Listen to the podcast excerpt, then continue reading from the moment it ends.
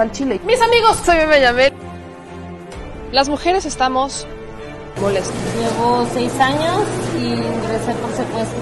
Por mi parte, yo no creo esa enfermedad. Yo. Mucha les y les duela. Bueno, ya saben. Nosotros salimos por la necesidad. ¿no? Gracias a Dios, a lo mejor vamos a volver a comernos dos veces al día. De la crisis que se vive en los hospitales en Tijuana. Aquí las noticias. O te enchilan o te dejan picado.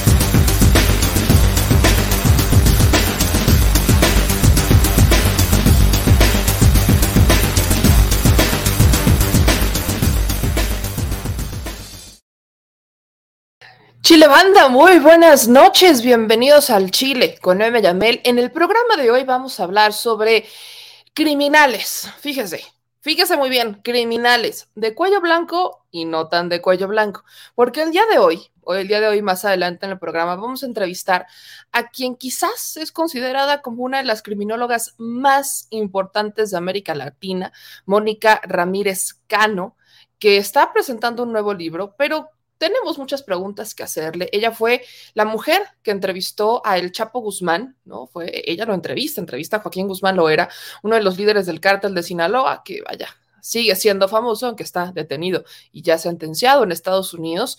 Y vaya, vamos a platicar con ella, vamos a platicar con ella, originaria, tengo entendido, de Ciudad Juárez, donde crece, más bien crece en Ciudad Juárez. Así que vamos a platicar con ella no solo sobre su nuevo libro, sino sobre las mentes criminales tan famosas y tan cuestionadas en este país. Espérelo porque, vaya, en unos cuantos minutos más se conectará y, vamos a platicar con ella. Si que usted quiere hacerle alguna pregunta, vaya poniéndola vaya preparando su pregunta y ya sabe que aquí la vamos a leer para hacerle esta pregunta a una de las criminólogas más importantes de América Latina. Pero hablando de criminales, le digo que hoy es un día de criminales. Vamos a hablar de otros dos, de cuello blanco. Uno que reaparece, reaparece en el escenario político. Vaya, no, reaparece simplemente, ¿no? Reapareció. Esto para muchos es como cuando ven a su santo, Haga de cuenta que la foto que hoy le voy a enseñar es como cuando un priista o un panista a esas alturas, puede ser del PRI del PAN y hasta del PRD, ve a su santo. Como cuando se te aparece. Como cuando se les aparece ahí en los árboles la figurita. Bueno, haga de cuenta, pero este sí se apareció en carne y hueso en España. En España, evidentemente no en México. Y hablo de nada más y nada menos que Carlos Salinas de Gortari, el innombrable, el Voldemort para los millennials, pero para quien durante muchos años era el que ponía, quitaba y seguía manejando a los presidentes y la política en México sin siquiera aparecer a cuadro sin siquiera aparecer a cuadro. Entonces, el padre del neoliberalismo apareció en España. No habíamos visto una foto del señor desde hace ya un rato. Creo que la, última vez que lo vimos fue entre 2000, fue por ahí del 2019 cuando publican este documental sobre Colosio, ¿no? Y él es uno de los que entrevistan en este documental de Colosio que está en Netflix, pero no habíamos visto, no, no habíamos visto nada más del señor Salinas de Gortari. Y mire, mire, usted para que, para que se para que se espante, para que se espante conmigo. Ahí les va la foto. Me voy a ir derechito y sin escalas con este tema. Ahí les va la foto de nada más y nada menos. El señor aparece en este restaurante mexicano en España de hecho, ese es el dueño del restaurante mexicano. Y miren la publicación incluso, ¿no? La publicación, ¿no? Sale aquí. Ahí está. Y hace dos días fue esto. Hace dos días. Ya cuenta con los likes hasta de risco. Aparece Carlos Salinas de Corte. Le voy a hacer zoom. Véalo. Ya, ya enflacó. De por sí no, no, no había embarnecido tanto, pero ya enflacó.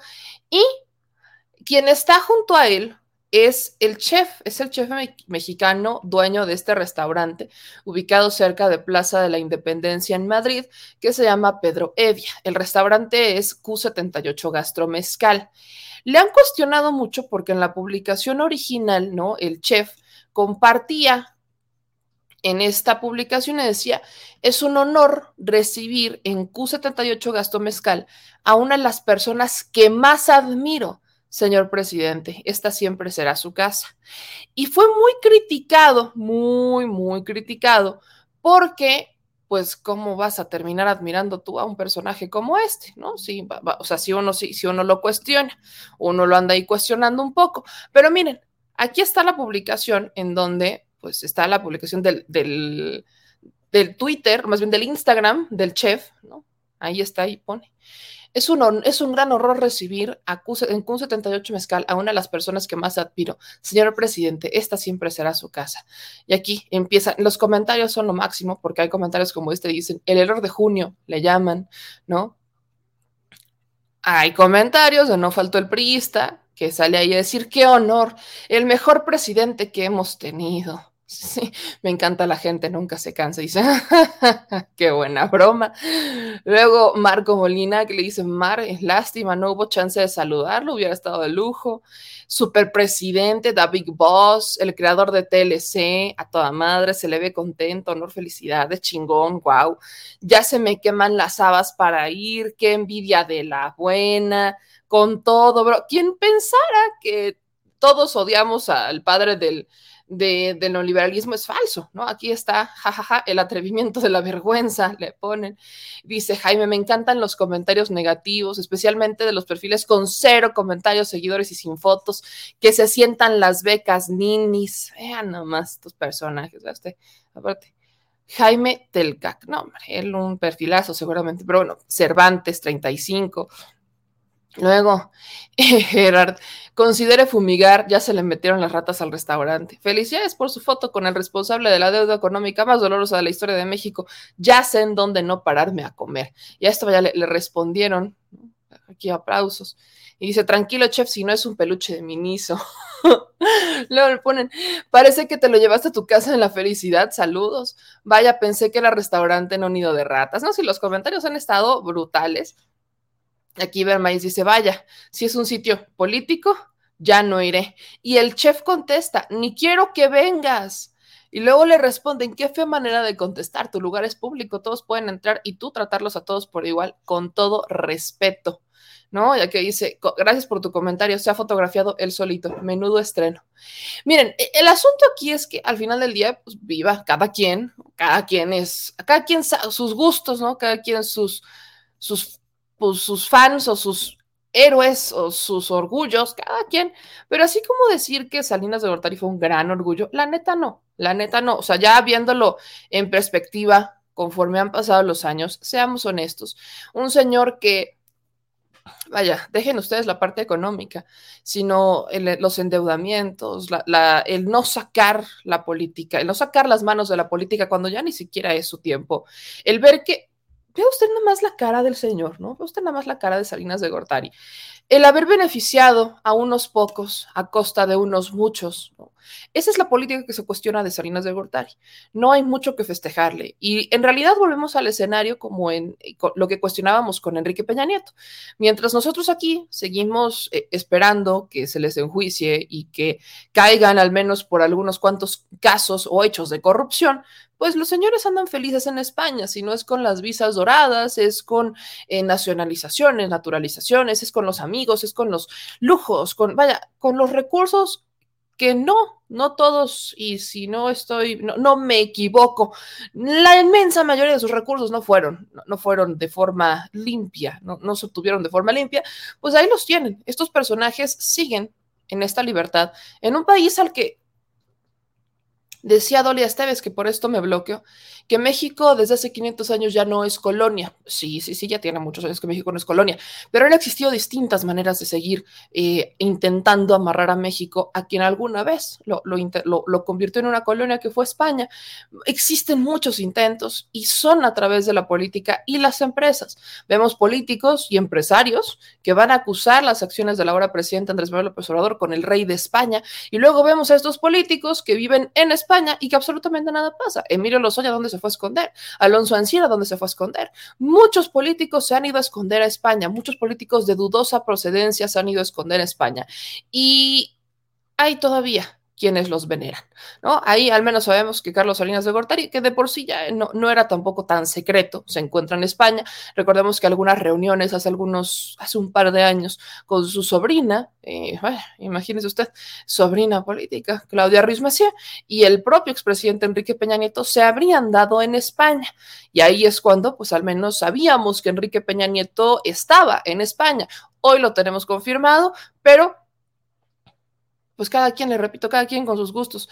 Al menos este restaurante, para algunas personas, dejará de ser eh, un restaurante agradable, pues ya ve cómo se le filtran las ratas y hasta se toman fotos con ellas. Y pobres ratas, al final del día, la rata, qué culpa, ¿no? La rata, qué culpa. Pero además de hablar de estos políticos que por supuesto nos generan escosor, hablemos, hablemos de otros periodistas, otros periodistas. Carmen Aristegui otra vez.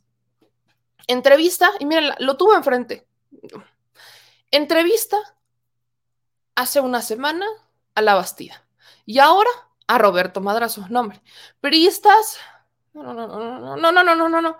Denles una medalla de honor a estos priistas. En esta última entrevista, ¿no? Roberto Madrazo, que está detrás, o al menos su hijo, Federico Madrazo, está detrás de esta empresa Latinos, que es la que ha estado organizando varios eh, filtraciones o golpes políticos a través de un periodismo disfrazado.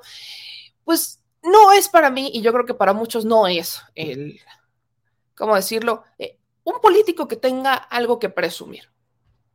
Vaya, Roberto Madrazo hasta se robó una carrera, por Dios. Hasta se robó una carrera. Y resultan ser estos periodistas a los que entrevista Carmen Aristegui en su espacio quienes se quejan de un Alejandro Moreno Cárdenas, vaya hipotenusa.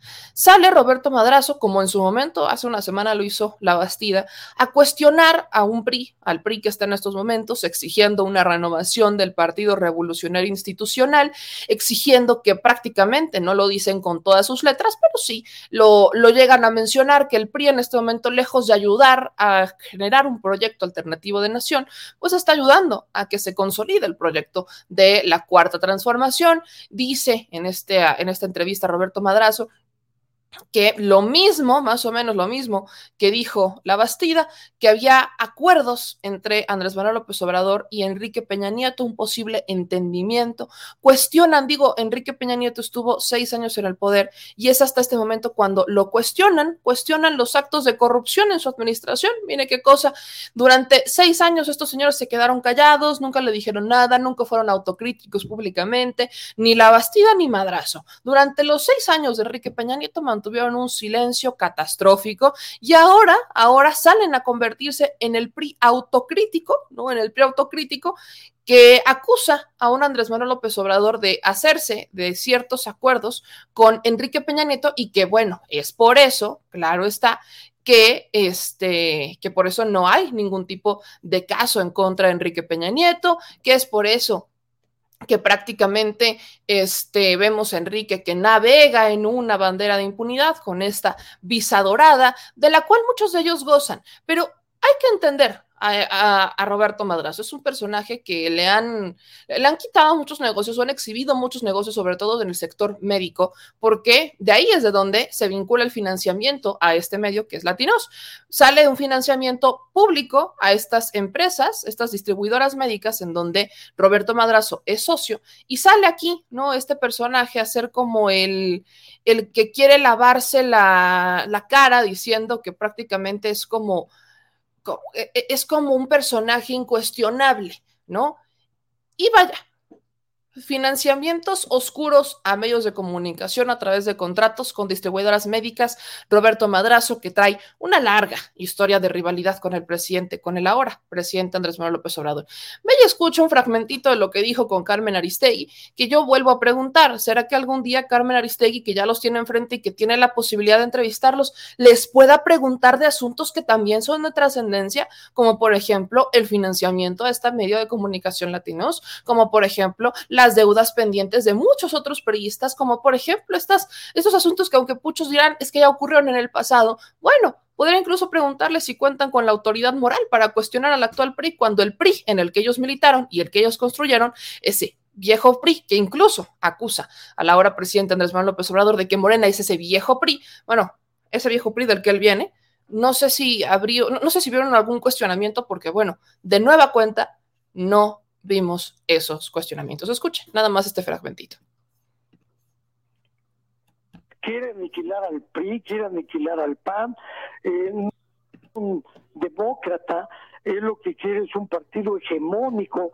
Yo por eso he dicho que el partido de López Obrador es el PRI de los años 70, de Luis Echeverría y de los 80 con López Portillo.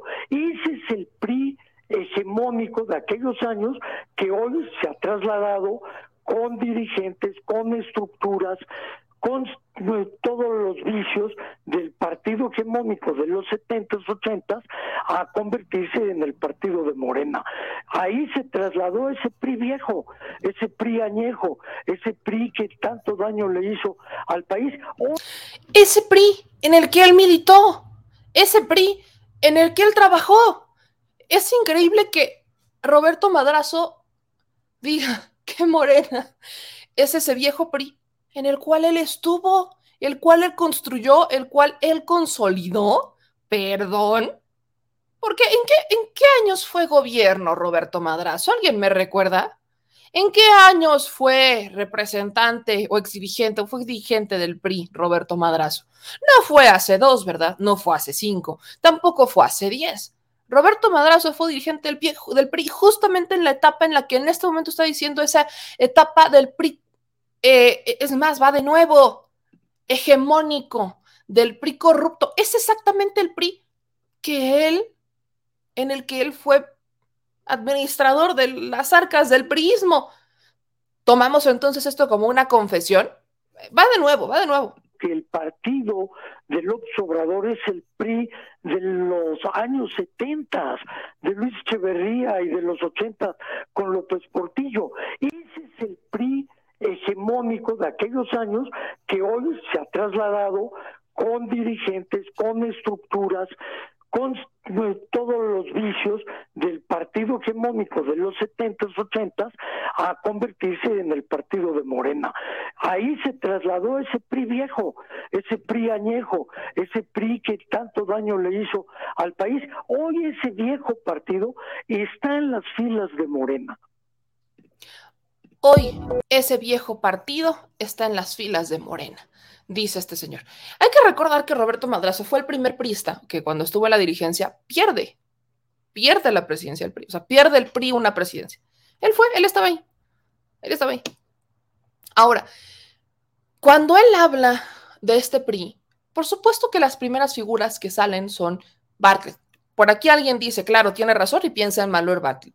Yo misma lo he dicho.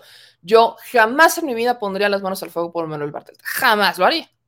Él estuvo dentro del sistema. Por supuesto que es de los creadores del sistema. Toda su vida ha vivido en el sistema. No, no me atrevería en ningún escenario a poner las manos, las manos al fuego por Manuel Bartlett.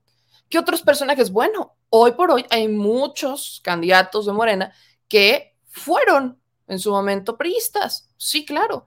Hay que ubicar que el PRI fue el primer partido, el partido más grande, el partido más grande de México en su momento, que fue el PRI nacionalista, fue un PRI de Lázaro Cárdenas también, fue un PRI en donde eh, se, se, nacionaliza la industria eléctrica, en un PRI también de la expropiación de este, la industria petrolera, fue un PRI en donde muchas cosas, el PRI también de las instituciones, pero conforme pasaron los años, ese PRI empezó a dejarle deudas, empezó a, dejar de ser el PRI de, eh, del pueblo o el PRI que se ubicaba dentro del pueblo ese prismo que en algún momento era, sí, el partido, el partido hegemónico, el partido que controlaba al país. Al final del día, usted tiene eh, la última palabra, usted es el que juzga, usted es el que critica, y a mí lo único que me brinca es que todo esto sale, y también otro de los argumentos que utilizan mucho es el de los programas sociales, ¿no? El PRI de los programas sociales clientelares y el PRI eh, el Morena, más bien el Morena de los programas sociales que ellos dicen también clientelares.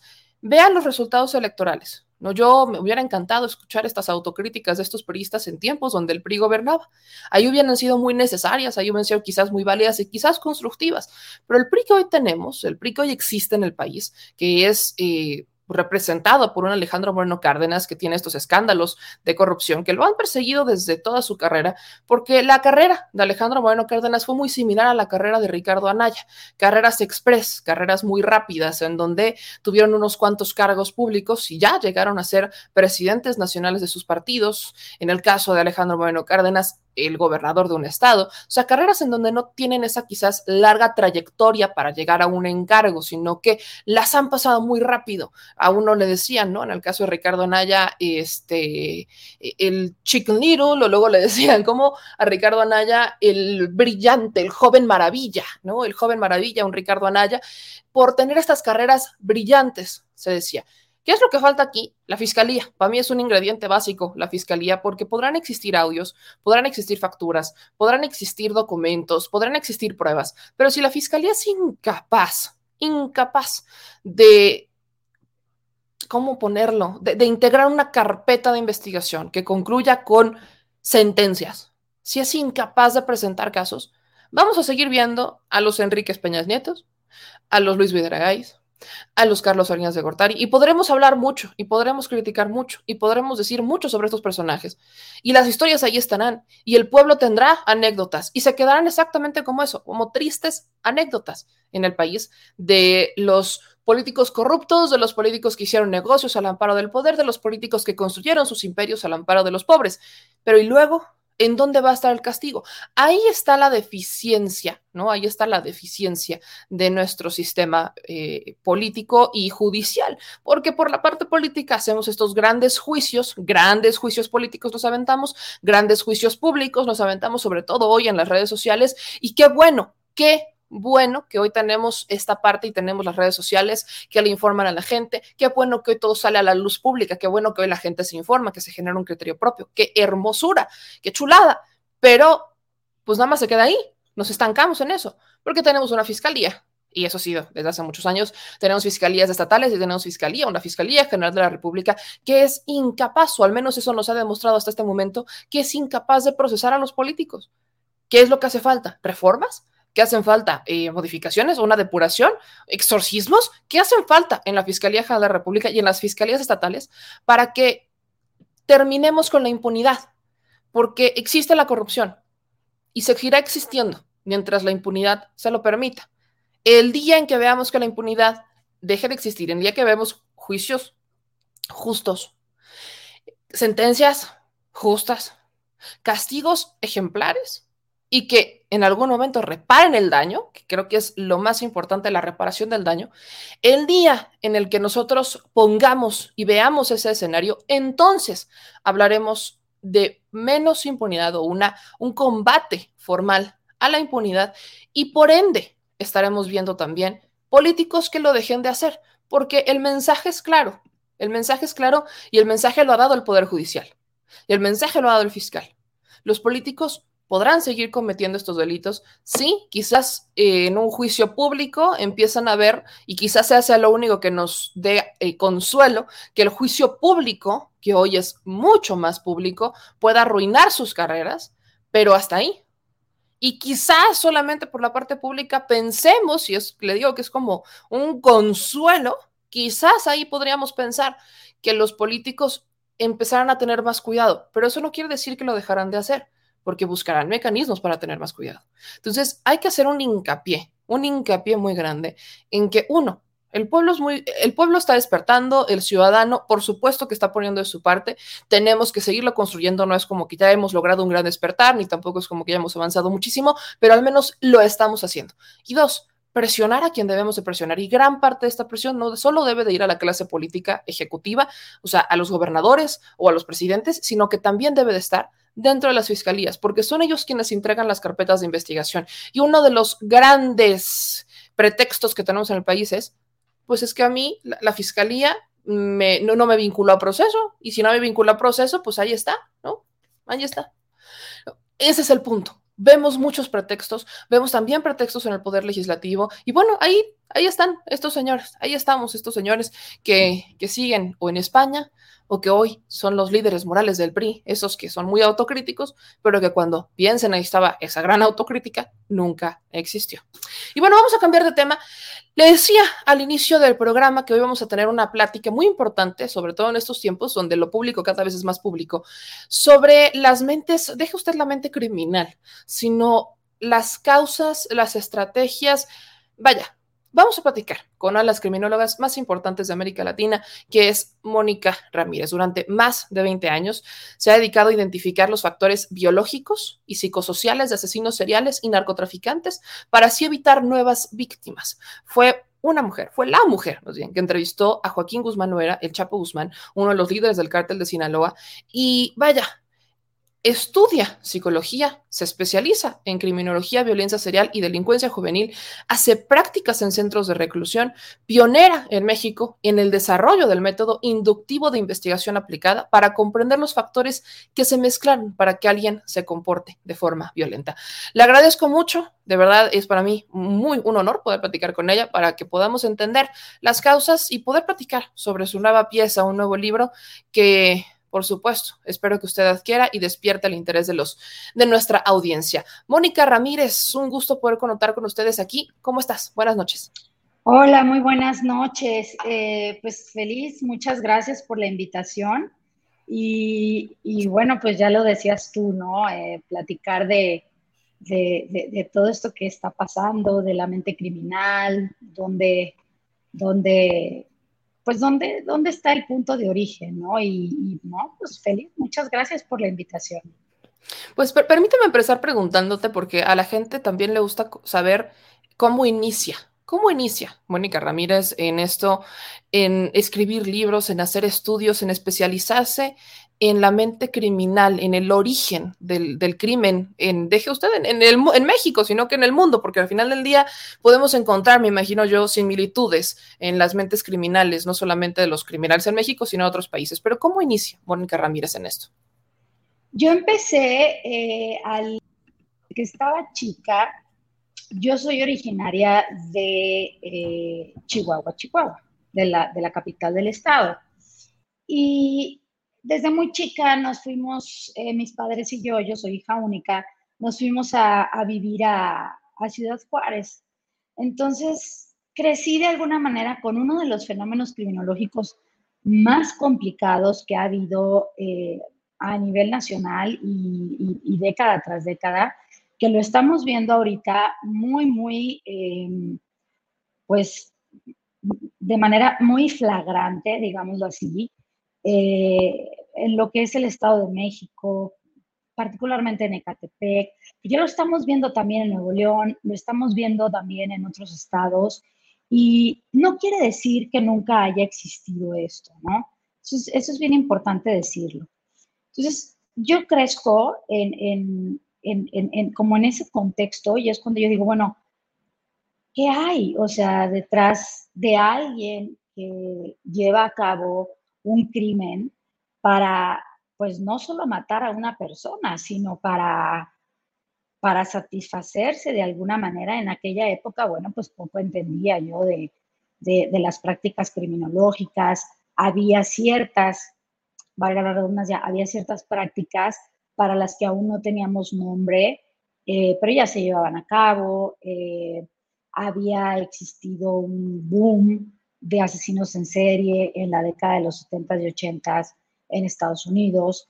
Y bueno, pues eh, todo esto, ¿no? Como que se, se, vino a, mezclar en, en, esta parte de, de, de, mi, de mi curiosidad y de decir, ¿qué pasa? O sea, ¿qué está sucediendo aquí?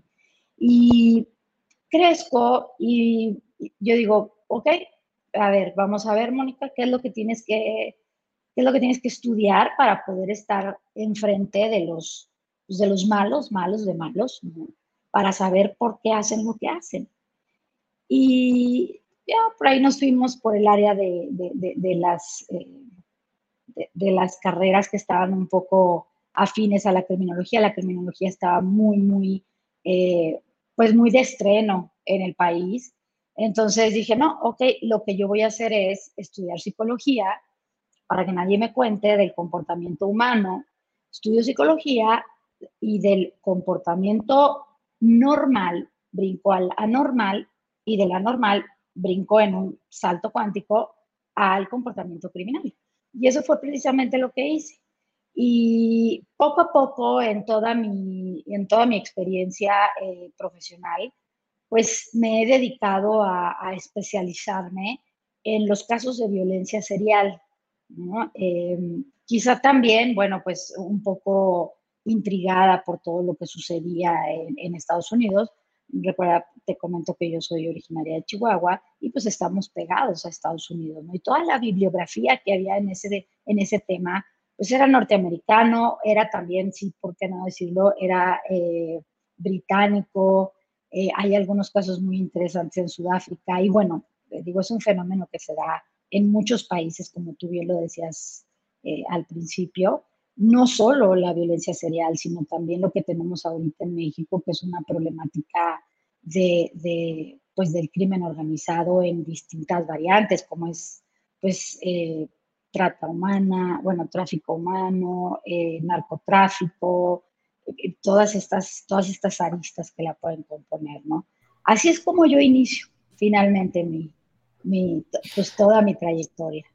Creo que aquí la, pregunta que más estoy viendo que la audiencia nos está haciendo y creo que es la que más te han de hacer es cómo identificar a un criminal, cómo identificar, por ejemplo, empecemos con estos casos de mujeres que son los que hoy vemos con más dolor ¿no? Lo digo como mujer, lo digo como ciudadana, pero está, me preguntan acá, ¿no? ¿Cómo, cómo identificar eh, a un criminal detrás, por ejemplo, de las mujeres que mataron o que encontraron en el campo algodonero? ¿Cómo, ¿Cómo identificar a un feminicida? ¿Cómo identificar a un... ¿Cuáles son estos puntos que tienen en común las personas que deciden asesinar a una mujer o a varias mujeres o a niñas, sobre todo a niños y niñas. ¿Qué hay detrás de ellos?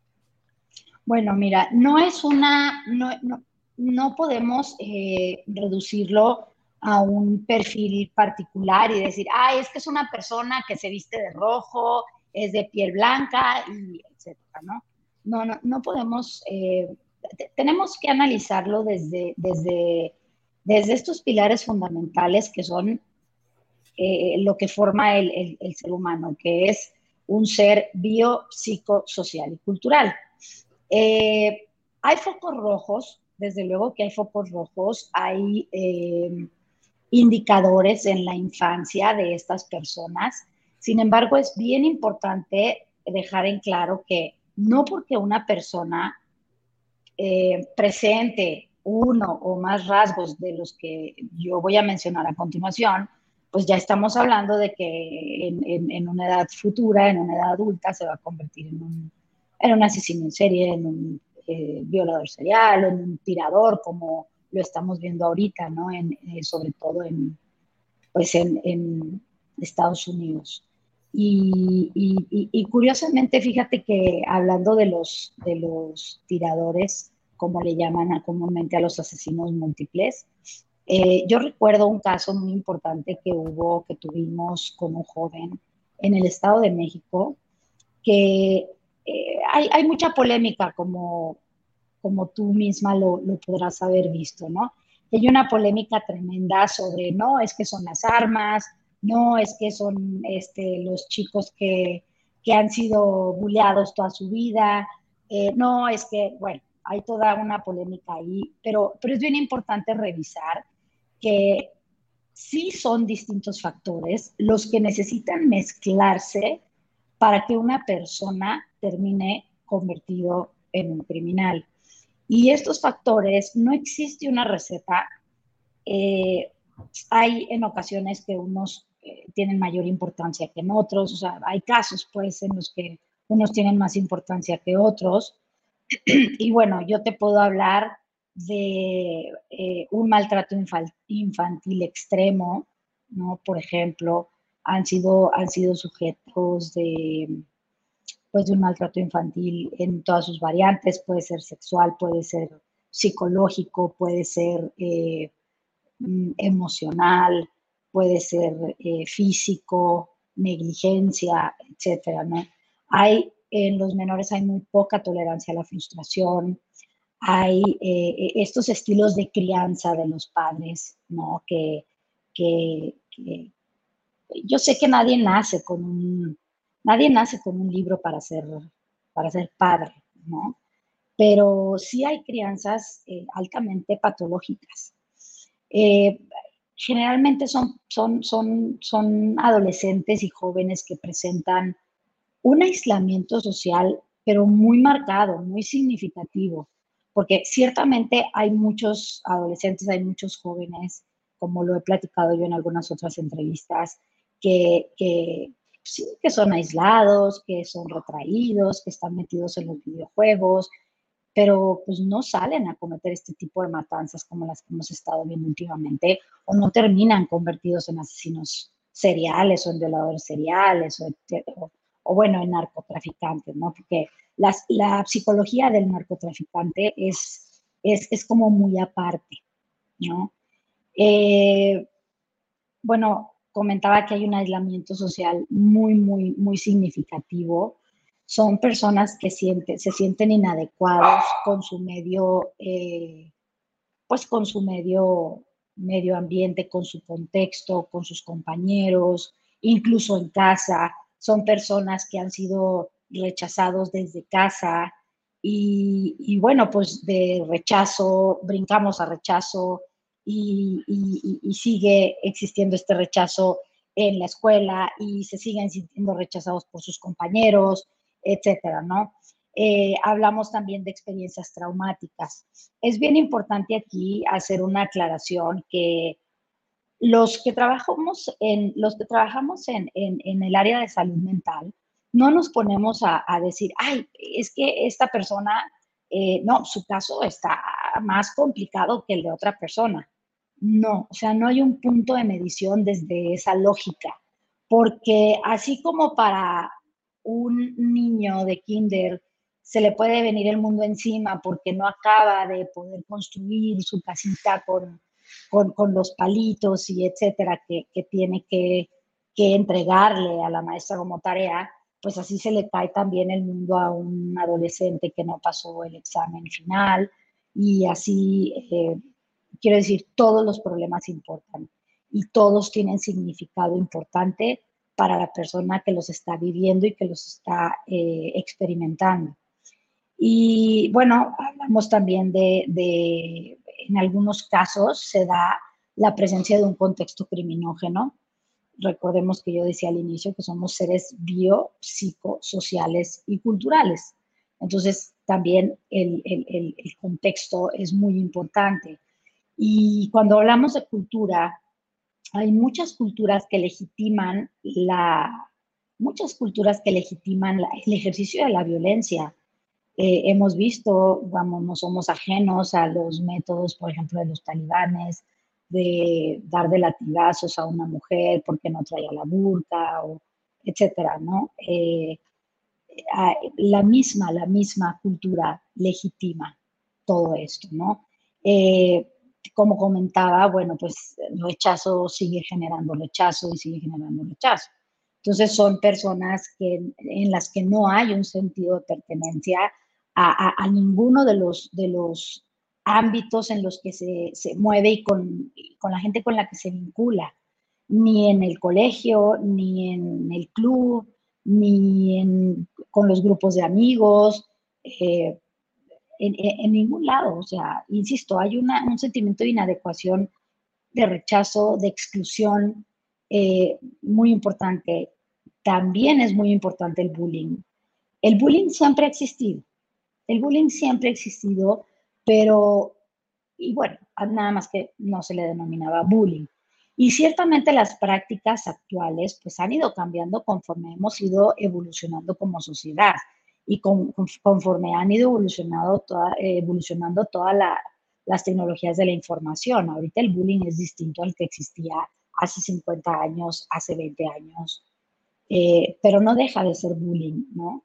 Y, algo bien importante también es que hay, hay una carencia eh, por parte de los padres, tutores o cuidadores de los menores de, de proveer a, pues en este caso a los menores, de recursos psicológicos, ¿no?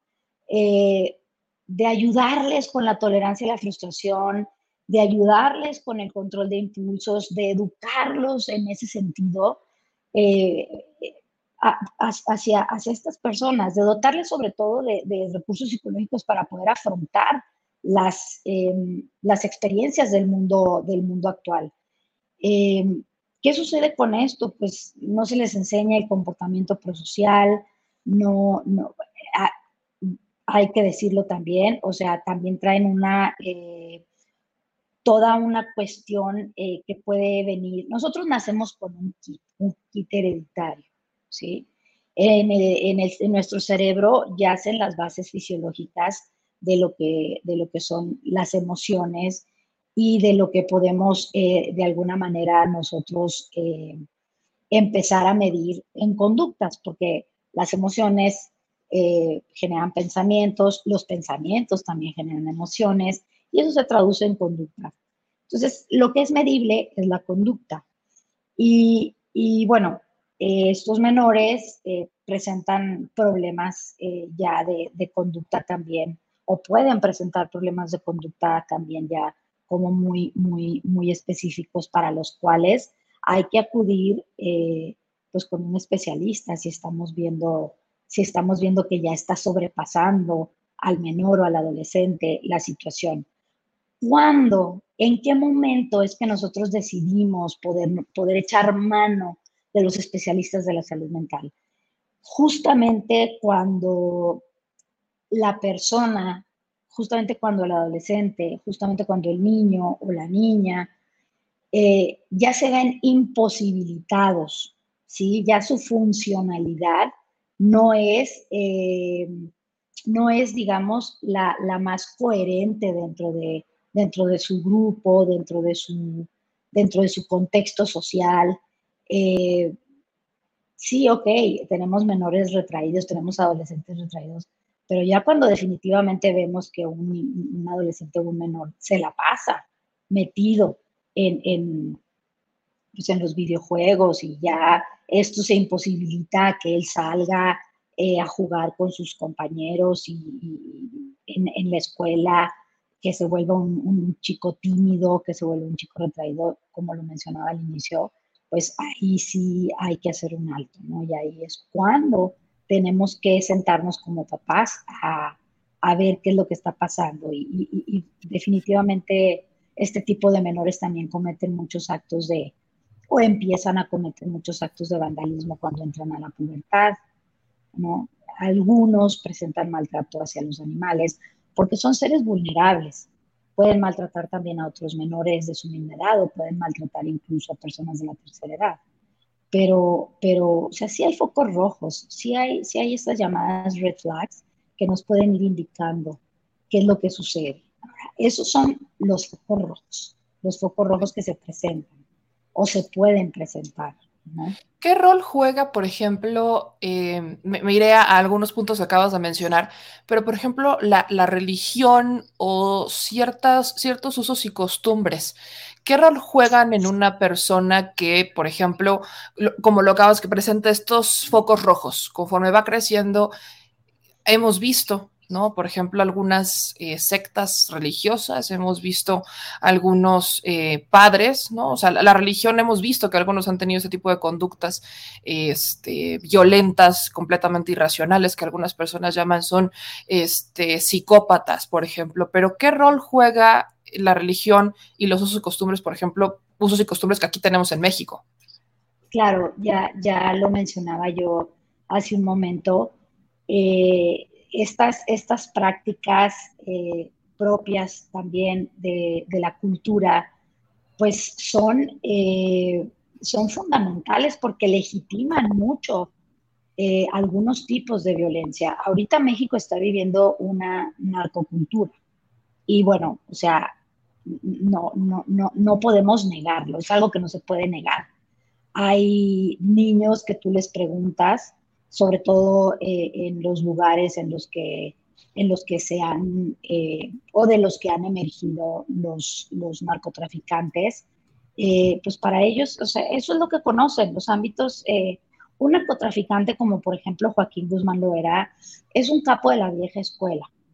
Y siendo un capo de la vieja escuela, pues él, él, él, él ayudaba y él se ponía a trabajar, claro, en los sembradíos de amapola y de marihuana que tenía su familia.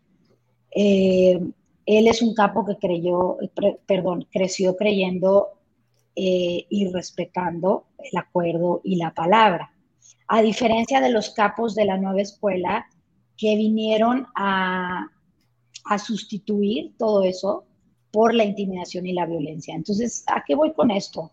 Eh, efectivamente, el contexto tiene que ver mucho. O sea, si tú vives en un lugar sumamente criminógeno, eh, como puede ser, eh, no sé, una colonia, un barrio, eh, un, estado incluso, en el que sabes que pues la mayor parte de la gente se mueve en, o sea, se mueve en, las drogas o son sicarios o andan pues de alguna manera metidos en eso, pues claro que tú le vas a preguntar a un niño o a un niño eh, de, esa área en particular y el niño, porque lo hemos visto, te va a decir, yo quiero ser sicario.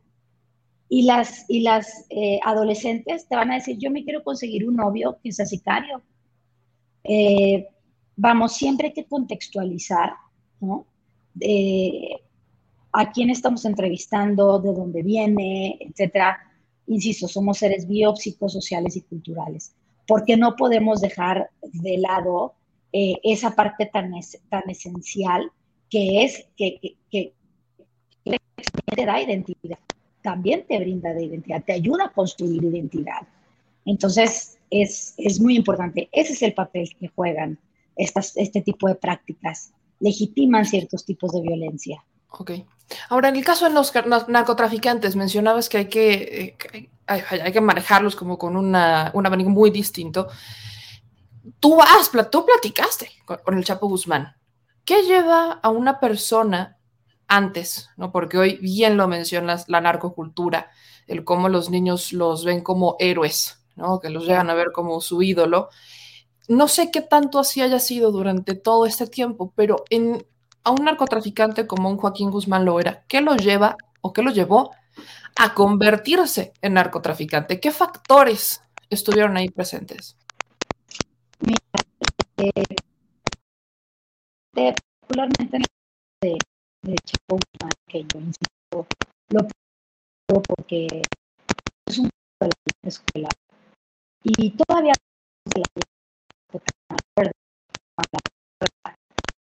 eh, expresiones de violencia en o sin arrojados a, en la avenida de, de una de las ciudades etc. Eh, Estamos teniendo una falla de audio. No sé si es esto, todo como que se escucha una intermitencia. A ver si, o será el internet. A ver. No te escuchamos.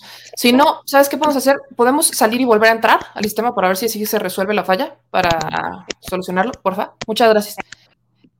Vamos a solucionar la falla de audio porque sí se, empezó a escuchar como una intermitencia bastante y no, no dejaba que se escuchara, se, se vuelva a conectar.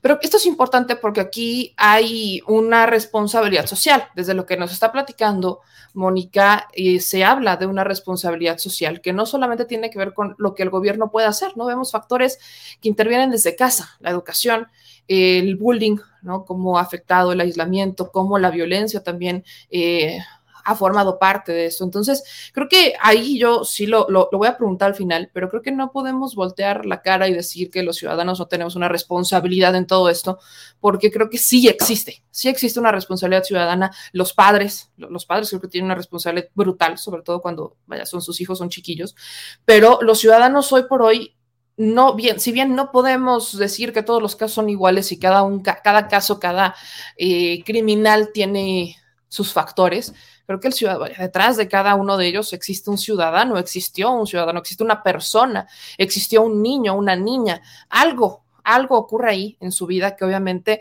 pues empieza a levantar estos focos rojos y bien la sociedad ha formado parte de eso históricamente. Entonces ya, ya se conectó de nuevo. Vamos a ver si resolvemos esta falla. A ver, ahora sí, Mónica. A ver, tú Ya, este, te escuchamos perfecto. dime si- Sí, sí, perfecto. mejor. Entonces regresamos, sí, regresamos con, con lo que nos habíamos quedado. ¿Qué, qué hay detrás de un narcotraficante? Mira, los, los narcotraficantes, como, como yo eh, platicaba ahorita en el ejemplo de, de un Chapo, de un Damaso López Núñez, que conocido como licenciado, de un Miguel Ángel Félix Gallardo, eh, de- de estos capos de la vieja escuela, son, eh, son personas que crecieron desde niños en, en, una, en un contexto rural muy, muy, muy, muy eh, aparte del, como aparte del mundo, como en otra, como en otra dimensión. ¿Por qué digo esto? Porque ciertamente presentan un cierto retraso eh, sociocultural. El Chapo no salió de su pueblo hasta los 14 años y lo primero que hizo fue ir a, comprar eh, vestido, eh, sandalias, etcétera, para sus hermanos. Eh, él reporta que su familia eran muy pobres y así lo han venido reportando distintos, distintos eh, entrevistados con los que yo he platicado, ¿no? Entonces, ¿qué pasó con el Chapo? ¿Qué pasó con un Damaso? ¿Qué pasó con un Miguel Ángel Félix Gallardo? Em, se, se vuelven muy, muy, eh, digamos, habilidosos, por decirlo de manera doméstica, en, el, en, en este, en este negocio, ¿no? El Chapo me decía que, pues, eh, como son ejidales las zonas donde, donde ellos vienen, pues eh, sembraban todo, todo, un, todo un ejido, ¿no? Y pues que le ayudaba a la familia, o sea, era un negocio familiar como lo es actualmente eh, el, secuestro, el secuestro, como lo puede ser también el tráfico humano. ¿Y, qué pasa? Eh, ¿Qué pasa? O sea, siempre hay un momento en el que puedes decir no, pero, pero es en lo que ellos se han formado. No estoy justificando de ninguna manera ningún tipo de acto violento, ningún tipo de condición violenta, ningún tipo de, de, situación que los lleve a ellos a cometer este tipo de atrocidades que, que, terminan cometiendo y dejando una herida sumamente profunda en la sociedad. Es bien importante que eso se entienda porque yo con mi trabajo, yo trato de, de conocer la parte humana de los, de los criminales, eh, no, nunca justificarlos y nunca decir, claro, pues es que le pasó esto, pues por eso es esto. No, no, la cosa no es así. Es una situación multifactorial. Entonces, ¿Qué, ¿Qué, más sucede por ahí? Eh, vienen de estrato, un estrato socioeconómico bajo, eh, bajo medio. Estoy hablando de los de la vieja escuela, como el Chapo. Eh, vienen de, de, un, de, un, sitio donde, pues, los, donde los maestros no alcanzaban a llegar para poder darles estudio. Entonces, eh, por ejemplo, bueno, pues Joaquín Guzmán terminó eh, hasta segundo de, segundo de, de primaria eh, eh, estudiando en su, en su pueblo y ya terminó estudios ya de secundaria, etcétera, ya dentro de las, de las prisiones. Y cuando yo le pregunto, o cuando yo le pregunté, Joaquín, pero ¿por qué no te detuviste? O sea, si ya sabías que con esto tú estabas generando un, o sea, un, un, un daño, perdón, a la sociedad, ¿por qué no dijiste no? Me detengo y, y, y, y cambio, ¿no? De, de, lo que estoy haciendo. Y me dice, pues, para empezar, porque mi producto, o sea, en mi, eh, yo no obligo a nadie a que se meta en mi producto. Así lo ve él. Porque él se considera a sí mismo como un, un CEO de una empresa. Entonces, el, bueno, es esta parte de decir, para empezar, yo, o sea, no obligo a nadie a que, a que consuma mi producto. Y, y la segunda era, pues es, es, lo que yo conozco, es lo que yo hice, es donde yo viví, ahorita que hablábamos del contexto criminógeno, ¿no? Muy importante. Entonces, Eh, sí hay que ver, sí hay que ver todos esos, eh, todas esas situaciones, ¿no? Sí hay que revisarlas para poder entender por qué pudo más en un narcotraficante de la vieja escuela el decir, me sigo por la libre y sigo trabajando en esto, a detenerse y decir, no, o sea, mejor, mejor, mejor me voy por la vía de la legalidad. Y sobre todo, bueno, pues porque también eh, narcotraficantes como él, como Pablo Escobar, eh, de alguna manera llevaron eh, épocas de bonanza a sus, a sus contextos, ¿no? pusieron escuelas, pusieron iglesias, pusieron, claro, pues lo que el pueblo necesita. Al final del día es lo que el pueblo o, gran parte del pueblo necesita. insisto, no estoy justificando esto, ni estoy justificando, o sea, el narcotráfico, ni estoy justificando las posibles causas que los llevaron a ellos a convertirse en narcotraficantes. Pero sí, eh, es un capo de la nueva escuela, como por ejemplo son los hijos de Guzmán Loera, como pueden ser eh, los, los integrantes de un cártel del noreste, eh, sí, sí traen otra mentalidad, o sea, ellos eh, los hijos de Guzmán Loera pudieron estudiar en, universidades, en buenas universidades de, México y, no todos están dedicados al narcotráfico, o sea, definitivamente. Entonces, para el Chapo, parte fundamental de, de un crecimiento en todos los sentidos de un ser humano era tener estudios. Ahorita lo vemos, o sea, ahorita vemos en la realidad, en la actualidad, que, que hay ocasiones en que las personas que cuentan con diversos tipos de estudio pues están sobrevaloradas y no, no encuentran trabajo, o hay otras que por no tener experiencia no encuentran trabajo, ¿no? O sea, hay, hay, hay, hay, que verlo desde distintas perspectivas. Eh, Podemos decir que los criminales de la vieja escuela tenían más escrúpulos, es cuando se ubicaba mucho el de ciertas reglas, ¿no? A la familia no se toca, aquí no pasas, esto, o sea, como que había ciertas reglas. Y hoy vemos criminales más sanguinarios, como el cártel Jalisco Nueva Generación, los Zetas, el cártel Santa Rosa de Clima. hoy vemos criminales más sanguinarios. Ahí, ¿por qué podría ser esta diferencia? Bueno, para empezar, estamos viviendo con la violencia que se generó eh, desde, desde que estábamos de alguna manera en los 2000, 2001, 2002, con adolescentes y menores que que vieron cómo les mataron a sus familias, que vieron cómo les arrebataron a sus hermanas, eh, que vieron cómo eh, estaban abusando sexualmente de ellas, etcétera, ¿no? Eso, eso vuelve a la violencia con la que estamos lidiando actualmente, una violencia eh, más psicopática, porque es evidente que, y esto también hay que decirlo, no todos los delincuentes son psicópatas, ni todos los psicópatas son delincuentes.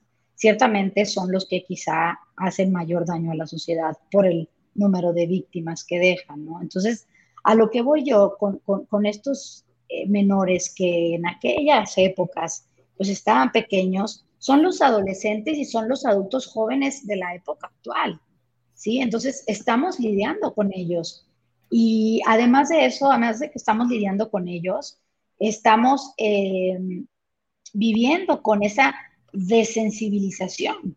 ¿sí? Yo, yo, yo he repetido en diversas ocasiones que la violencia no es perjudicial en tanto la aprendes. Digo, claro que es, sea, es perjudicial, ¿no? Pero, pero el mayor daño que se hace eh, con la violencia no es perjudicial en tanto la aprendes para resolver problemas de la vida cotidiana, porque puedes reeducar a la persona y le puedes enseñar a no ser violento pero sí te ocasiona una desensibilización altamente significativa. Lo que quiere decir que ya hay muchas personas que a mí me preguntaban que, como sociedad, por ejemplo, pues cuál es nuestra responsabilidad en una conferencia que di sobre este tipo de temas. Yo les decía, es que por supuesto que tenemos una responsabilidad sumamente importante porque hemos acabado, hemos terminado por normalizar muchas actividades violentas. O sea, ahora decimos, ay, pues ¿cuántos cuerpos aparecieron colgados? Cinco. Bueno, pues menos mal que no fueron diez, ¿no?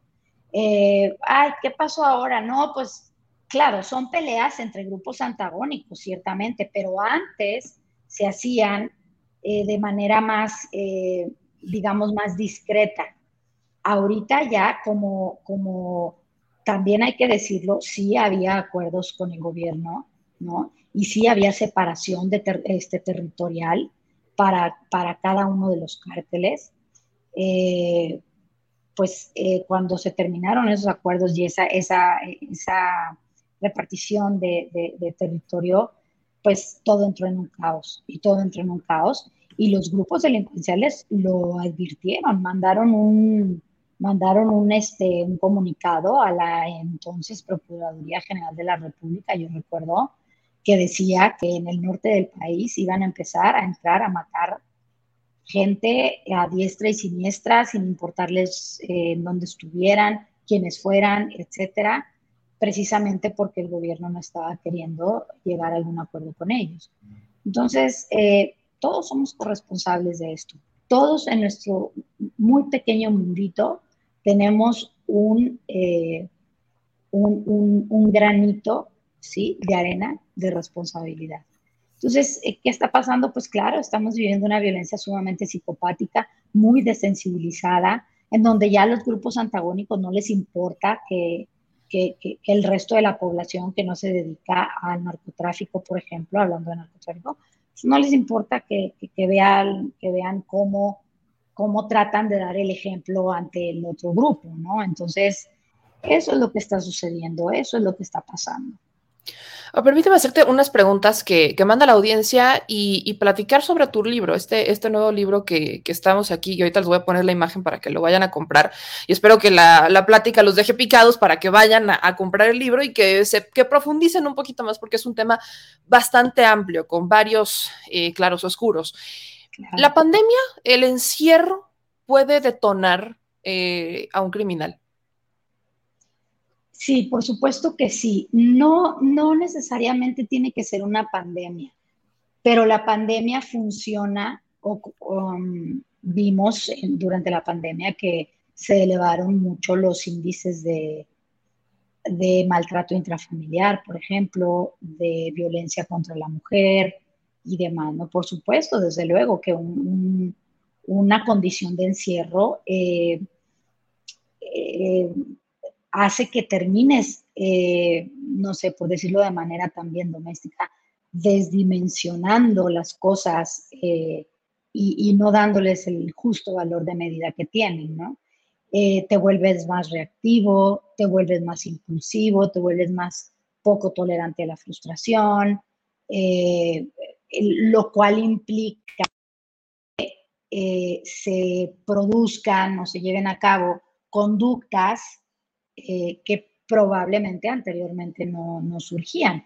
Pero tanto como detonar a un criminal, bueno, si hablamos de un criminal eh, como lo es un feminicida o como lo es una persona que violenta a su familia, que golpea a sus hijos, que, que golpea a su esposa o que habla incluso eh, mal de, perdón, que les habla mal a sus hijos y a su familia, pues ese tipo de crimen, claro que lo puede detonar, desde luego que sí, porque todo se vuelve como, como muy, eh, vamos, estamos hipersensibles a muchas cosas. Y he comentado aquí que, que todo lo que traemos adentro se traduce, se transforma en conductas, en conductas que pueden ser medibles. Entonces, desde luego que sí. Lo que no sucede es que de un día, de la noche a la mañana, yo me despierte y diga, hoy voy a empezar a matar mujeres o hoy voy a empezar a matar hombres, o hoy voy a empezar a violar mujeres. No, eso no sucede. Es un proceso gradual, es un proceso gradual en el que la violencia va cambiando, ¿no? De, de, pues de grado. Y por eso yo hago tanto hincapié en eh, prestar atención a las, a, las, a las red flags, a los, a los focos rojos, que de alguna manera el método que yo diseñé para poder hacer perfilación criminal, que viene un poco explicado en mi libro, y se llama MIA, como tú bien lo mencionaste, método inductivo de investigación aplicada, se, está orientado precisamente a eso, a que eh, la persona privada de la libertad te lleve de la mano desde que estaba pequeño en diversas áreas, en la familiar, en la, en la social, en la educativa, etcétera, te lleve de la mano y te vaya contando su vida, ¿no? Y, y es bien importante porque mucha gente me dice, ay, Mónica, igual y te dicen mentiras. No, es importante porque hay maneras, la psicología te brinda de muchas herramientas en las que tú puedes eh, llegar verdaderamente a romper las barreras emocionales de una persona y que la persona se sincere contigo. E invariablemente, si la persona te está diciendo mentiras, hay, o sea, la propia percepción de la persona sobre su delito o sobre lo que te está contando, eh, hace que emerjan estas, estas estructuras subyacentes de, de, cómo piensa y cómo ve la vida. Por eso, por eso terminan siendo tan importantes. Por eso es, es, es muy, muy importante el discurso que te puede dar un criminal. Ahora, Eva, esta pregunta relacionada con las acciones. Déjame, corrígeme si me equivoco, pero si no estoy mal, trabajaste de 2012 a 2018 con el gobierno realizando perfiles criminológicos en el gobierno de Enrique Peña Nieto para, para, identificar eh, los factores psicológicos que pudieran llegar a incidir dentro de la violencia y la delincuencia. ¿Qué pasó ahí? ¿Cómo funcionó tu análisis o tu trabajo dentro de, eh, del gobierno de Enrique Peña Nieto para quizás formular una estrategia de gobierno que es bastante cuestionada, pero tú lo viviste, tú estuviste ahí. ¿Qué pasó? Mira, la estrategia que se tenía en ese momento era, eh, era eh, de alguna manera desarticular grandes, eh, grandes, por ejemplo, en narcotráfico, porque me tocó a mí perfilar a los denominados en aquella época los objetivos prioritarios del gobierno federal. Si bien no a todos, bueno, pues a los, a los, a los más importantes, ¿no? ¿Y qué se buscaba? Por ejemplo, retomo el ejemplo de Joaquín Guzmán Loera, eh, desarticular deteniéndolo a él, deteniendo a los agentes financieros, eh, deteniendo a, la, como a, estos, eh, a estos elementos clave de, una, de la organización para que se desarticulara. Y se pensaba que de alguna manera se podía trabajar o se podían controlar más grupos delincuenciales, como se pensaba erróneamente que era la, o como nunca lo quisieron aceptar, que era el cártel de la Unión Tepito, el cártel de la Unión y todos los cárteles que, hemos estado viendo que, efectivamente aparecen en la, en, la Ciudad de México, ¿no? Y en el Estado de México también. Entonces, esa, era, esa, era, a grandes rasgos la estrategia del gobierno federal. Eh, se logró la aprehensión de, pues de la gran mayoría, si no es que de todos los objetivos prioritarios del gobierno federal. Y eh, ojo, yo no soy partidista, yo no, no voy a decir que ese gobierno fue mejor que el presente, que el pasado, o, que, o sea, no, no tiene nada que ver. Tiene simplemente que ver con mi trabajo y cómo yo realizo mi trabajo. Y lo que hacíamos era, eh, efectivamente, a mí me pedían perfiles como más eh, orientados a poder generar estrategias de seguridad nacional. Ejemplo, cuando, cuando se iba a, poner al Chapo en una de las cárceles, eh, había que ver, ¿no? En dónde era mejor ubicarlo cuáles eran los grupos externos que estaban eh, dominando la zona, qué iba a suceder, como evidentemente sucedió, pues eh, al entrar el Chapo a Ciudad Juárez, pues tuvo que negociar con, el cártel de, con el cártel de Juárez que le permitieran pues a su familia ingresar sin mayor problema, ¿no? Entonces, eh, todo eso es lo que, es lo que se, puede, se puede llegar a, prever con un, perfil eh, ya más orientado o más guiado a, solamente a identificar focos rojos para llegar con las personas que trabajan en prevención y decirle, oye, mira, A, B, C y D es bien importante que lo tomes en cuenta y que generes políticas públicas en la materia.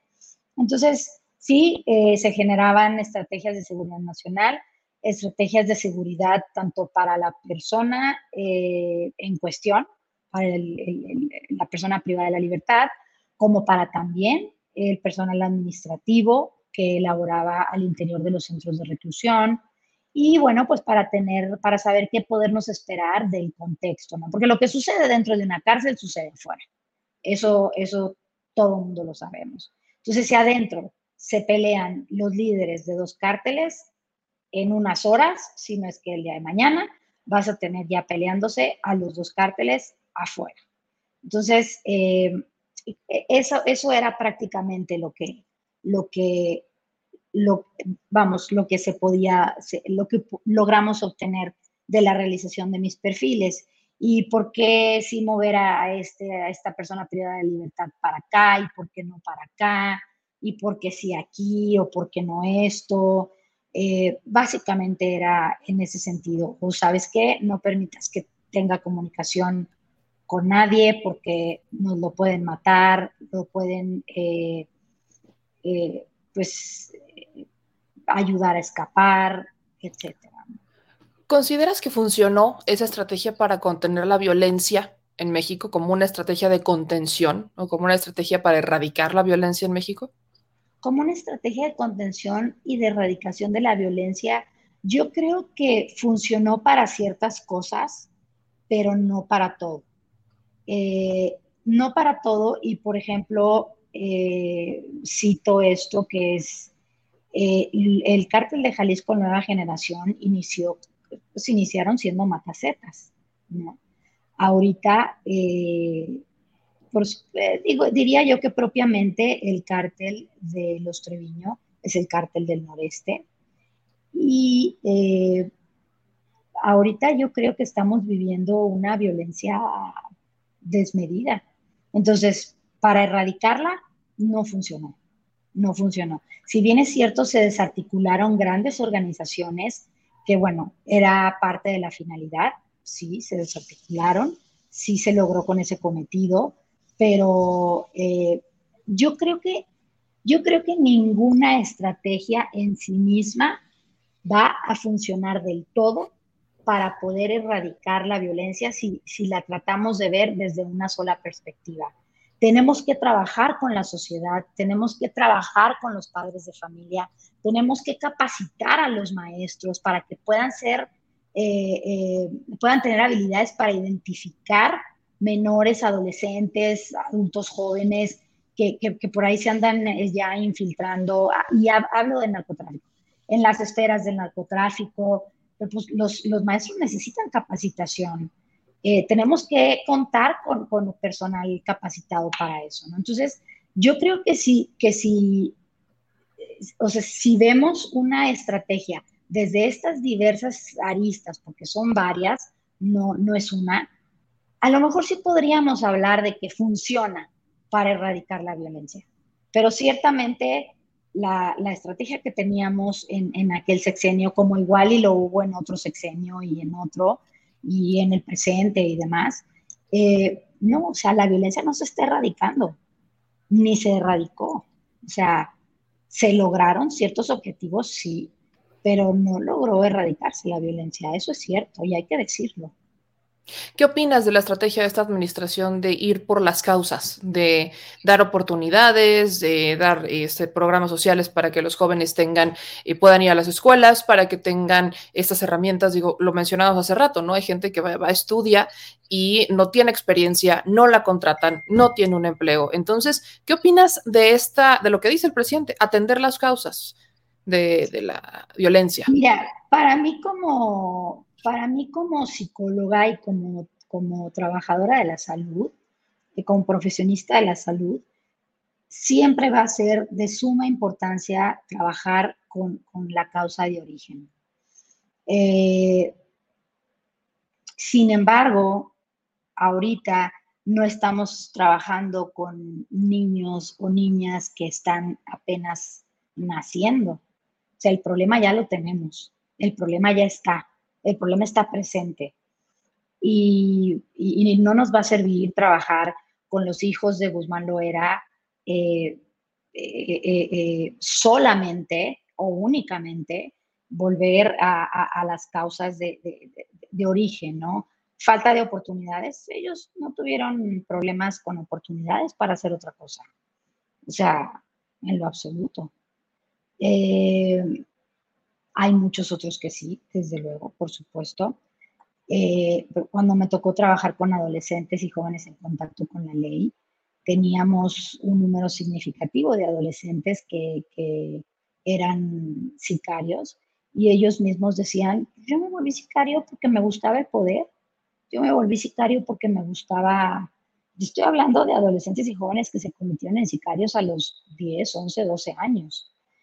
Eh, yo sí tuve oportunidades, yo sí tuve eh, eh, la opción de elegir.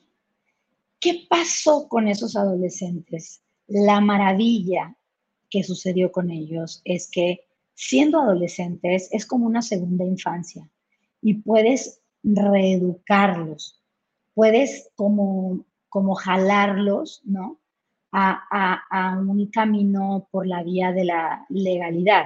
Sin embargo, hay otros, que también hay que decirlo, que a mí me dicen, Mónica, a ver, sí, muy padre está esto, de que a mí eh, me den un perdón, eh, no me manden a, a, la comunidad de tratamiento para adolescentes, eh, porque robé y con lo que robé me gané dos mil pesos en una noche. Sí, que me den el perdón y todo, pero yo no voy a dejar de robar. Yo prefiero seguir robando, estar sentado 12 horas, ¿sí? 30, 31 días para ganar prácticamente lo que yo puedo ganar en tres días o en una semana. Eso también es real y eso también es cierto. Y con esto lo que quiero decir es que hay que ver la problemática desde diversas perspectivas. Y ahorita que te comentaba que no va a haber estrategia que funcione si solamente atacamos una parte. Tiene que ser un, completo, o sea, un, un, todo, es un todo, ¿no? Como por ahí dice una corriente psicológica de intervención. El todo es más que la suma de sus partes, ¿no? Entonces, yo creo que, que, habría que hacer todavía más cosas, desde luego que sí. Como sociedad, me voy con esta y hablamos justamente de tu libro, darle promoción para que la gente que quiera profundizar en el tema lo consiga. El rol de la sociedad hay gente que, vaya, ha hecho su chamba, ha educado muy bien a sus hijos, ha estado ahí, los ha escuchado, que vaya, podríamos decir, bueno, ¿ellos qué? ¿No? Si ellos han hecho lo que les ha tocado, han hecho las cosas bien, ¿por qué ellos o cómo ellos podrían ayudar a mejorar la sociedad? ¿O cómo es que persona, la sociedad en general, qué hacer como sociedad en general para erradicar esta descomposición social que ha derivado en una violencia o en varios criminales? Bueno, yo creo que todo empieza en la familia y algo, algo terrible, pero así es. Actualmente eh, hay un número significativo de adolescentes y adultos jóvenes que no tienen familia, que no tienen familia o porque pues llega, vamos, o sea, ¿cuántos pueblos fantasma ya hay en distintos municipios? El año pasado teníamos 80 municipios sin policía porque lo había, este, lo, lo, había ocupado el crimen organizado. Entonces, yo creo que todo inicia en la familia. Cuando, ok, se carece de una familia que te pueda eh, arraigar los valores, porque los valores no se enseñan, los valores se viven, se experimentan. Entonces, tú tienes que predicar con el ejemplo. No puedes estarle diciendo a tu hijo de 12 años, oye, no fumes, ¿eh? Y tú fumando, ¿sí me explicó? O sea, eso sería totalmente incongruente. Entonces, lo mismo sucede para este tipo de situaciones.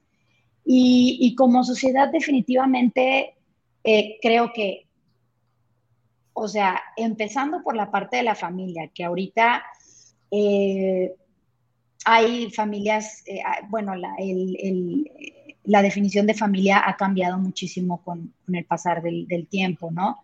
Y no quiere decir que unas sean mejores que otras, no, pero sí la familia es fundamental para el desarrollo de conductas y actitudes empáticas, de compasión, prosociales, eh, etc. Por otra parte, también la familia puede, puede actuar de maneras, eh, pues ahora sí que negativas, ¿no? Como puede ser, ay, mijito, vente a ver la serie de narcos que vamos a empezar a ver. Ahí es donde también estamos fallando como sociedad, porque estamos, estamos enalteciendo una narcocultura en la que le estamos enseñando a los, a los jóvenes, a los adolescentes, que el dinero fácil es el mejor dinero que existe y que el dinero fácil lo puedes ganar de esa manera, ¿no? metiéndote en las filas del narcotráfico. Hay otros eh, menos afortunados que son, por ejemplo, los que viven en, en estas zonas rurales de, pues, de la Sierra de Guerrero, de acá de la Sierra de Sonora, de Sinaloa, etcétera, que ahí no te preguntan y llegan los, los, los, eh, los grupos de crimen organizado y hacen reclutamiento forzoso como en, durante muchos años lo hizo en Coahuila, Nuevo León, Tamaulipas, eh, lo hicieron los Zetas. Entonces, como sociedad, definitivamente, pues eh, tenemos muchas cosas que hacer, pero debemos de empezar por llevar a la práctica los valores, enseñar a nuestros hijos eh, a cuidar a los animales, enseñar a nuestros hijos a través del cuidado de los animales que debe de haber un respeto, que debe de haber un conocimiento de las necesidades emocionales de la otra persona, al igual que identificar las propias y, que debemos de cuidarlos, desde luego, eh, eh, en, muchos sentidos. O sea, yo creo que sí funciona el que a los niños les tengan regulado en Internet, no que el Internet se vuelva la nana de los menores, no, porque pues, no. Eh, sí funcionan, desde luego, hay que, hay que en ocasiones tener eh, eh, los límites y las, la, serie de, de, reglas en casa, etcétera, en la escuela. Por eso yo insisto mucho, hay que capacitar a los maestros porque los maestros necesitan poder identificar eh, alumnos que están en riesgo y poderlos reencauzar a un, camino por la vía de la legalidad. O si, ves, si ves a un, a un a un menor golpeando a otro niño, pues no le vas a decir, ay, pues tú pégale más fuerte, ¿no? O sea, no, pero ese tipo, con ese tipo de cosas, insisto, se practica y se vive. Hay que, hay que enseñarles eso, ¿no?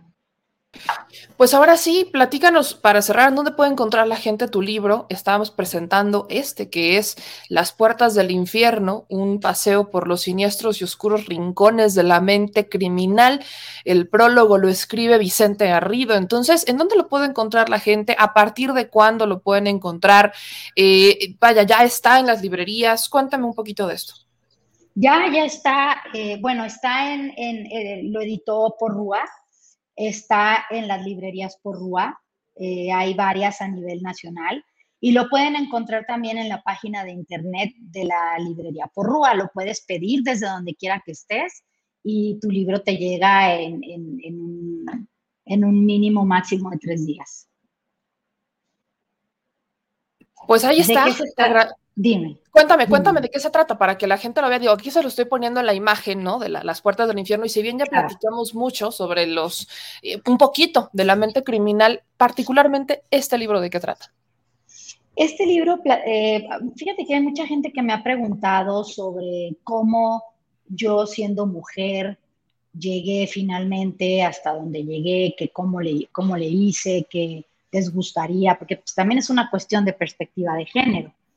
Eh, platico un poco sobre mi, camino hacia las puertas del infierno. Yo le llamé Las puertas del infierno a este libro que, si bien es cierto, eh, tardó un rato en, pues en estar constituido como tal.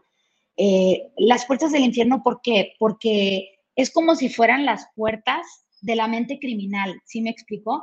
Y cuando tú llegas y abres esas puertas de la mente criminal de una persona privada de la libertad, son las puertas del infierno, del infierno que ellos traen adentro. Por eso se llaman las puertas del infierno. Entonces, hablo un poco de, todo mi camino hacia las puertas del infierno, hablo un poco de, eh, bueno, hablo de, violencias muy específicas como la violencia serial, eh, algunas eh, pongo cuestiones teóricas. Yo lo quise hacer muy amigable para que lo pueda adquirir cualquier persona y lo pueda leer cualquier persona, pero eh, sí, em, sí hay algo de, bibliografía, de, de, cuestiones teóricas que explican un poco el porqué de pues, eh, la violencia serial, etcétera. Pongo ahí cuatro o cinco casos eh, para ejemplificar, hablo de mi metodología para hacer perfiles criminológicos y, y, bueno, pues como lo dice el propio libro, ¿no? Es un paseo por los siniestros y oscuros rincones de la mente criminal con la finalidad de que la persona que lo lee pueda entender un poco más, pues todo lo que estamos hablando aquí, ¿no? Todo lo que hemos venido hablando aquí.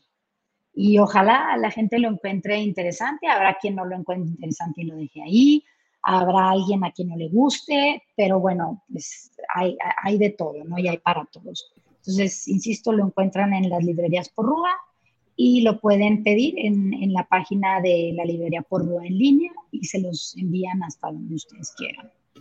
Pues muchas gracias, Mónica, por esta plática y pues invitada siempre a este espacio para platicar. Es un tema que, vaya, hay que seguirle dando mucho, hay que abrir conciencias y generar, aunque sea un poquito, eh, vaya, permear en la sociedad, que hay algo que también podemos hacer nosotros y no solo quedarnos de brazos cruzados.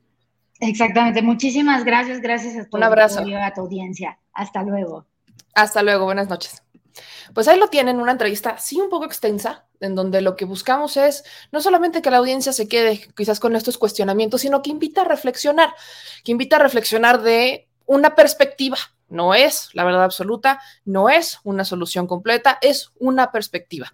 Pero bueno, hay más información y me quiero ir a Querétaro, me quiero ir a Querétaro porque desde hace unas horas se han estado dando agresiones de policías en Querétaro a manifestantes que están exigiendo eh, la no privatización, esta famosa ley de aguas. Vean las imágenes. ¡Eh, ya! ¡Suéltenlo! ¡Suéltenlo! ¡Suéltenlo! ¡Suéltenlo! ¡Karen! Voy a dar el nombre de las personas. Él es Robbie Garrido y Karen. Los son, son compañeros de Muta Colectivo. Son compañeros de Muta Colectivo. Un colectivo que se dedica a preservar la vida. Güey. Alguien que nos ayude, por favor. Estamos en 5 de febrero frente a la CEA. Derechos Humanos estaba hace rato por aquí.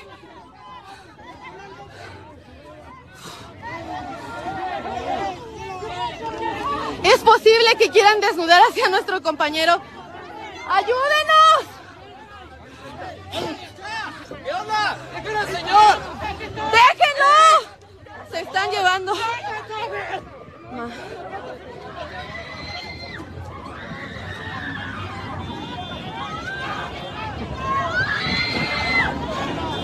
¡Por favor, ayúdenos! ¡Se están llevando unos compas! ¡Coño! ¡Si somos más, no se los llevan! ¡Bueno, bueno! ¡Eso! ¡Eso! ¡Eso! ¡Córrele, compa! Eso, compañera, transmitir, transmitir, transmitir, transmitir. ¡Bájenlo! ¡Bájenlo! No tiene nada en su contra. No tiene nada en su contra. Él es Roberto Garrido. Es miembro de Muta Colectivo.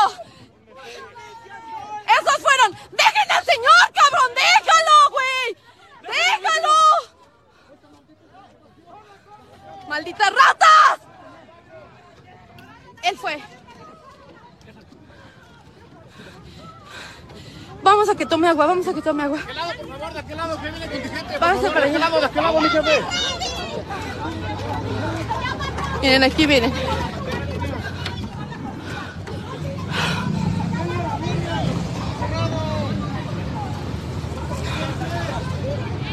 Ustedes saben que desde hace rato yo quería dejar de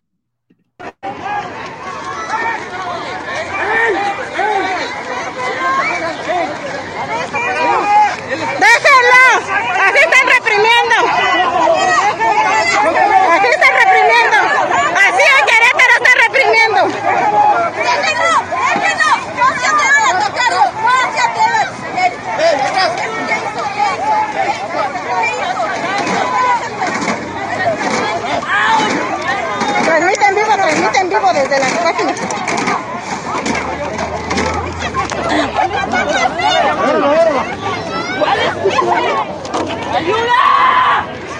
¿Cuál es tu nombre?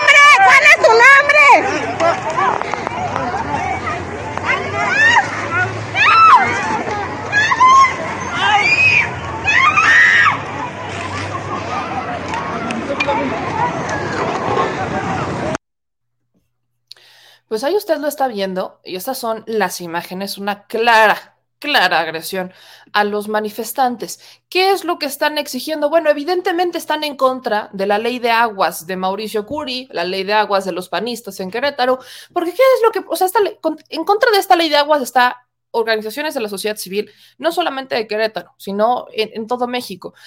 ¿Qué es lo que propone? Privatizar el agua. Prácticamente es eso, la privatización del agua. Esto es la ley de aguas. Es una ley que se aprobó este, en el Congreso del Estado de Querétaro, en donde, vaya, de acuerdo, de acuerdo con este, distintas organizaciones, el hecho de privatizar el agua, no hubo ni siquiera una eh, mesa de diálogo, no nada, nada de lo que ellos normalmente proponen en la Cámara Federal, sino que se aprueba en fast track una ley de aguas que abre las puertas a la privatización de este, de este, del vital líquido, ¿no? Es lo que actualmente y parcialmente está ocurriendo en mi estado, en Puebla. La privatización se dio en tiempos de Moreno Valle. También ocurre en Quintana Roo, en Veracruz, Coahuila y Aguascalientes, donde, ¿qué es lo que ha pasado? Bueno, cobros arbitrarios, excesivos, cortes por impago, tandeos en manos de empresas sancionadas internacionalmente. Entonces, vaya, desde el 19 de mayo los legisladores queretanos votan a favor sin un parlamento abierto y en 48 horas una ley que regula la prestación de servicios de servicio de agua potable, alcantarillado y saneamiento, la cual regula las concesiones del servicio público hídrico, una competencia federal de la Comisión Nacional de Agua y no incluye una gestión sustentable de la cuenca ante el cambio climático. Esto llegó al presidente de la República, se le preguntó qué es lo que él podía hacer, dijo que nada, porque en, solamente él podría meter manos si se tratara de aguas nacionales, pero la distribución del líquido queda en manos de los gobiernos estatales y municipales. Entonces, él no puede hacer absolutamente nada. La única opción era que el propio gobernador vetara la ley, o sea, que fuera Mauricio Curi quien vetara esta ley, es la única opción que queda la única que queda. Las organizaciones, distintas organizaciones civiles de México e incluso internacionales han estado exigiendo que no que no se aplique esta ley. Esta, vaya, se necesita una ley de aguas, sí, pero no esta, por ejemplo. Entonces, organizaciones como Agua para Todos, Freshwater Action Network y Bajo Tierra Museo del Agua han mencionado por eso lo que no, son, no solamente son eh, organizaciones civiles de Querétaro, no, no, no, sino que son internacionales quienes han estado diciendo que esta ley simplemente no tiene pies ni cabeza porque no hubo un parlamento abierto, no hubo absolutamente nada, no, no hubo absolutamente nada. Entonces, Aquí, vaya, una de las moralejas es para los que votaron por los panistas, es una moraleja de, bueno, pues sabían que con una votación que le diera poder a un partido de acción nacional, sobre todo el PAN, iba a ocurrir esto, ¿no? Iba a ocurrir esto. Dos, eh, lo que aquí se está denunciando, evidentemente eso tiene que ver con la ley de aguas, es el uso excesivo de fuerza por parte de los policías estatales, que lo está viendo es policía estatal. Son policías estatales quienes están reprimiendo, quienes reprimieron con un uso de la fuerza bastante brutal a los manifestantes. Entonces, por supuesto que aquí se debe de levantar una investigación. El propio gobernador debería de estar eh, atendiendo el tema, pero pero yo no, no veo a un Mauricio Curi que esté eh, viendo el escenario, no, no lo veo. Él es el actual gobernador del estado de Querétaro. Y vaya, quiero ponerle, ¿no? Lo que dijo Lupita Murguía, ¿no? Porque sí hubo, ¿no? Sí hubo una manifestación por parte de la Secretaría de Gobierno de Mauricio Curi y fue la siguiente. Ahí le va lo que dice la Secretaría de Gobierno. Con respecto a los hechos sucedidos en la manifestación de hoy en la avenida 5 de febrero, informo que el tránsito fue, fue restablecido por la Policía Estatal de Querétaro. Los manifestantes que agredieron a las fuerzas policíacas y a ciudadanos fueron puestos a disposición de la autoridad y han recibido acompañamiento puntual de derechos humanos en Querétaro y hemos estado en comunicación con sus familiares. En orden, la orden y paz será siempre la prioridad de nuestro gobierno. O sea, se lo, se lo repito, eh, se lo traduzco encarcelaron a los manifestantes. ¿Por qué? Dice Lupita Murguía que los manifestantes agredieron a la policía de Querétaro. Entonces, como agredieron a la policía de Querétaro, los fueron y los metieron presos, están detenidos, están en comunicación con sus familiares y asegura que están eh, plenamente acompañados por la Comisión Estatal de Derechos Humanos en Querétaro. Pero mire usted, nada más, eh, las imágenes, ¿no? Que ahí están viéndose, la Policía Estatal de Querétaro, pues va con este, vean nada más las imágenes, cómo agarran a las personas, como para que no se bajaran de la camioneta, los traen arriba, los golpes que les están dando, o sea, hubo brutalidad.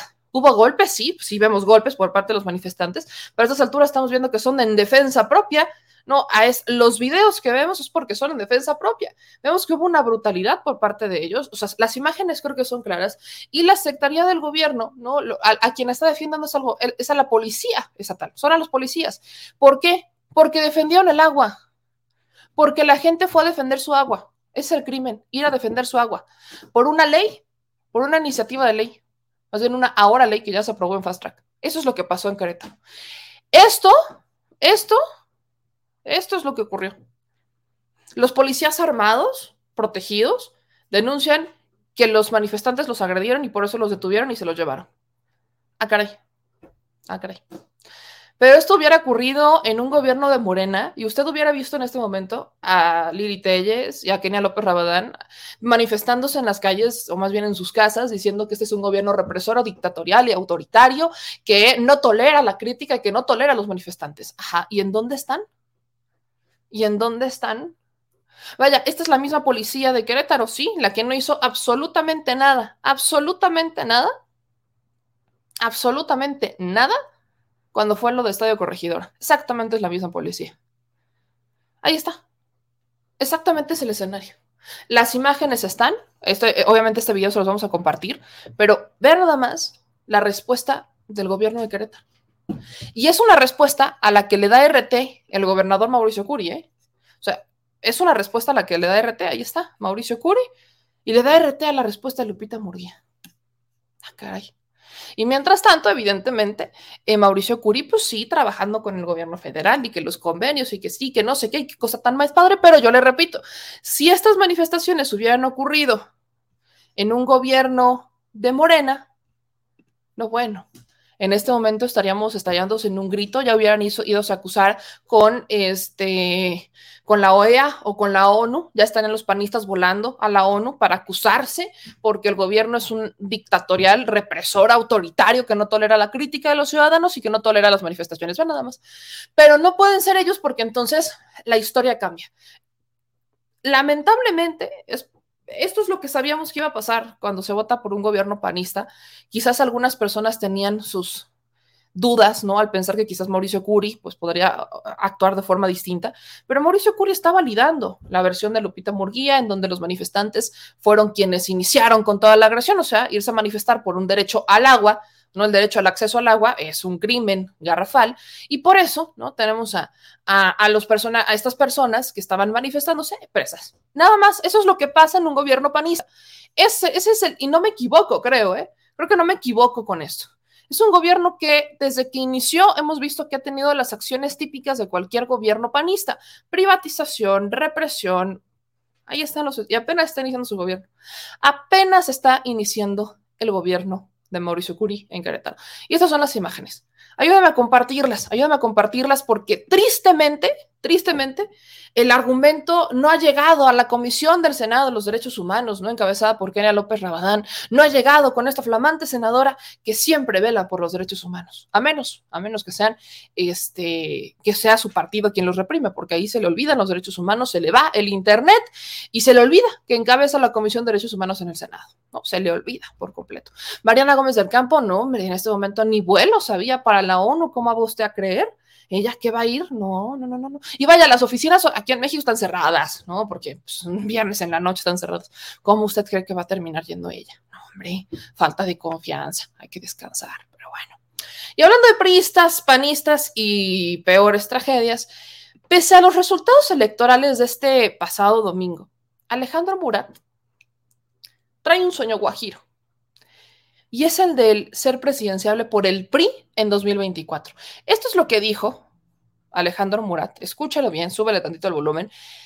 En, la, visita que tuvo el presidente Andrés Manuel López Obrador a Oaxaca, ahí los medios le preguntaron y él, él se siente feliz, él se siente feliz porque quiere ser candidato del PRI en el 2024. No quiere una embajada ni quiere un consulado, él quiere ser precandidato. Y comunidades. Sí, sí. Yo te iba a preguntar otras cosas, pero mejor luego. ¿Cómo qué embajada le gustaría? Sí, pues sí, ya mejor vamos a grabar, ya todos están grabando. Yo voy a ser Eso era. precandidato. Eso era. Eso es todo. No, pero no te vayas. Pero eso después. Pues es que ya, está- ya lo grabé. No, les voy a decir por qué, les voy a decir Por qué, la yo verdad, con respeto lo digo, porque estamos de luto. Hay que respetar a las familias de Oaxaca. No, no creo que sea momento para hablar de eso, pero no hay nada que esconder. Ya lo hice público, ¿no? Y hay que respetarlos. Gracias. Vale. Gracias. Ya después, después la- Una plática en corto con él. Pues dice, ay, Alej- esta está chida. Está Alejandro Murat, le están preguntando los reporteros, ¿no? De qué embajada quiere. Y dice Alejandro Murat, no, no, no, que él no quiere ninguna, que él quiere ser precandidato, pero que no hablemos de eso en este momento porque estamos de luto por las víctimas de Ágata, que ahí luego y se ríe. Ok, Alejandro Murat, ¿con qué cara? Sea, siendo honestos, viendo la estrategia del PRI, viendo que perdió su estado, ¿con qué cara Alejandro Murat va a llegarle al PRI a exigir ser precandidato? A la gente que vive en Oaxaca, yo le preguntaría, ¿no? ¿Usted confía o, confió en la gestión de un Alejandro Murat en, en Oaxaca? el actual gobernador, el todavía gobernador de Oaxaca, dice que va a ser precandidato del PRI rumbo al 2024. Si estas son las corcholatas de la oposición, si estos son los, vaya, el, el tiro del PRI o el tiro del PAN o el tiro de quien usted quiera de la oposición o de la alianza, vaya, creo que todos sabemos que no importa el candidato que ponga Morena, Morena puede poner mañana un perro y el perro va a ser candidato, va a ser presidente. Así es, o sea, y, y, les apuesto que gobernaría bien. O sea, seamos honestos, si estos son los presidenciables de la oposición, pues a estas alturas a mí no me extraña que cada vez más personas se convenzan de, eh, de sumarse al proyecto de Morena. Vaya, deje usted PT y verde, Morena. Si estos son, bueno, qué triste historia, mejor póngase a llorar. Pero al respecto de eso, hablando de corcholatas y demás, el presidente hoy habló de eso en la mañanera y hoy sale un nuevo nombre que ya había salido, ya lo habían mencionado en algún momento, pero hoy sale el nombre de Tatiana Cloutier. En la conferencia de prensa por parte del presidente, Ricardo Monreal sigue sin salir, sigue sin salir Ricardo Monreal en, en, en el del, de boca del presidente, sigue sin ser mencionado por el presidente como una posible corcholata. Vea, escuche. Tatiana Cloutier, nada más imagínense su eh, tradición política hija de uno de los políticos opositores más importantes de este país en la historia, de Manuel Cloutier, eh, Maquío, y de los otros partidos. ¿También ve presidenciable a Tatiana? Sí, ¿Dónde? y este y de otros partidos, o sea, este eh, me preguntaban que si el que está de gobernador en Yucatán, Vila. Dije, sí, ¿cómo no? Me preguntan, ustedes seguramente me quieren preguntar por Alejandro. Bueno, pues ah, ya lo pues tiene también, al lado. O sea, o sea, que no haya tapados, todos este, tienen esa posibilidad. Mire, hasta Alejandro Murat tiene más, tiene más posibilidades por parte del PRI. El presidente lo menciona, o sea, el presidente dice, me van a preguntar por Alejandro, ¿no? Pues ahí está. Y hasta de otros partidos, pero vaya, en, en estos mensajes sigue sin aparecer ni, ni Monreal ni Noroña. Apareció primero Tatiana Cloutier, la jefa de gobierno Claudio Sheinbaum, que es la favorita para muchos, el canciller Marcelo Ebrard con el trabajo que está haciendo en la cumbre y demás, que por cierto, ahí hay cosas bastante cuestionables porque, déjenme le platico, que aprovechando que estuvo allá hubo, así como hubo aplausos para Ebrard, también hubo gritos, también hubo quienes le dijeron, Ebrard, Ebrard no puede ni con los consulados, entonces... Así se ha dado el escenario, pero siguen apareciendo nombres de este lado, mientras que de la otra trinchera, pues vaya, ahí está el presidente porque le cae bien a Alejandro Murat, eso lo ha dejado muy claro, le cae muy bien a Alejandro Murat, pero hasta ahí, hasta ahí, y pásela, pásela a lo barrido, no ve más perfiles del otro lado. O sea, vaya, es triste, es triste ver cómo estos partidos que tienen un tiempo de vida de 80, 90, 70 años, están perdiendo poder en tiempo récord, en cuatro años, porque están perdiendo tiempo en, están perdiendo poder en tiempo récord, en tiempo récord.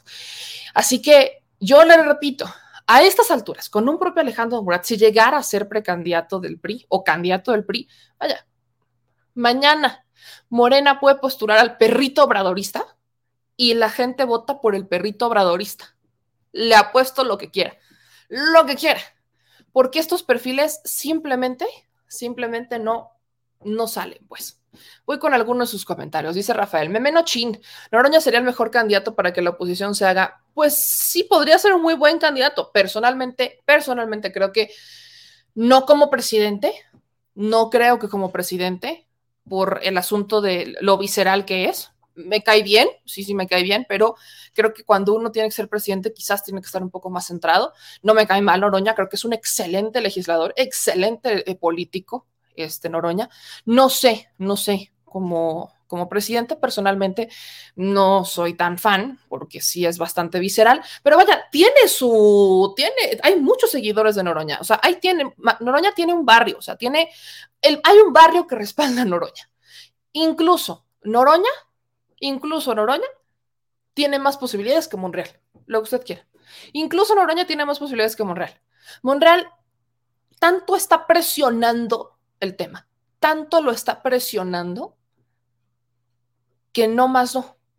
Simplemente no lo tiene. O sea, Monreal está presionando tanto el tema, tanto, tanto el tema, tanto por salir y simplemente no más no a fuerza ni los zapatos entran. Creo que a estas alturas ya lo debería de saber Ricardo Monreal. Miguel Hernández nos manda un super chat de 10 dólares y dice, ahí te mando un chayotito para, desde Washington, D.C. Un saludo para toda la familia enchilada. Un abrazo, Miguel, te mandamos un abrazo y muchísimas gracias.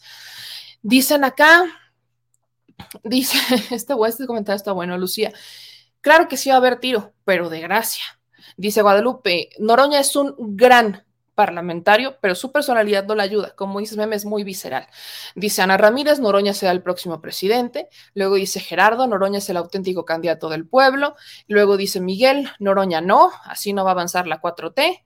Este, dice Juan, Meme Yamel, estás bien centrada, la haces, pues gracias. Alejandra dice, claro que sí es bueno para debatir, pero como presidente le falta que el enojo no le permite pensar. Luego dice Asunción, eh, falta que al rato también se destape Cuauhtémoc. No, hombre, Cuauhtémoc Blanco, que se volar. Dios nos libre. Dice Marta, cierto, pero Morena hay veces que pone cada gente, ¿eh? puro fuego, amigo, y lo hemos visto, y lo hemos visto. Luego dice Alejandra Osorio, el diputado defendido este, mucho al presidente y tiene muchos pantalones, eso se necesita. Luego dice Carlos, Ricardo Monreal va a decir que AMLO no lo menciona porque es su favorito y no lo quiere quemar. Esa sería esa última carta, pero ya vaya. Dice Ana, Dios nos libre. Arcelia, Monreal fue delegado de la delegación Cuauhtémoc aquí en la Ciudad de México y fue terriblemente mal. Teodora, eh, Tatiana no invente, esa sería un Vicente Fox, nació panista, sería una Curi, no, no, no, no, no.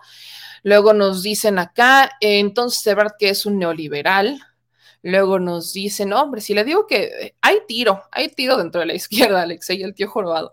No, no tiene, no, es que imagínense a Cuauhtémoc Blanco Ay, mi madre. Cuauhtémoc Blanco para presidente. No, no, no, no, no, no, no, no, no, no, no, no me quiero imaginar esa escena. No me la quiero imaginar ni de broma. Ni de broma me quiero imaginar esa escena. O sea, imagínese usted. Imagínese nada más ese escenario. Pero bueno, dice Frankie que hay que hacer una quiniela Oscar dice, hola, ¿ya viste el tuit de Lili donde hace público el número de teléfono de su asistente? Dicho esto, mi pregunta es, ¿cómo un ente como Lili puede decir puras cosas que queden impunemente? Pues porque no hay denuncias en contra de la señora. Aquí está Frankie, que dice, hay que hacer una quiniela. Dice Sin Frontera, estoy muy de acuerdo con casi todo lo que dice el presidente, pero en tema del agua, se van a cobrar las inspecciones de carros y luego, y luego, y luego, luego reacciona. Privatizan el agua y no puedo hacer nada, sí, porque son asuntos diferentes.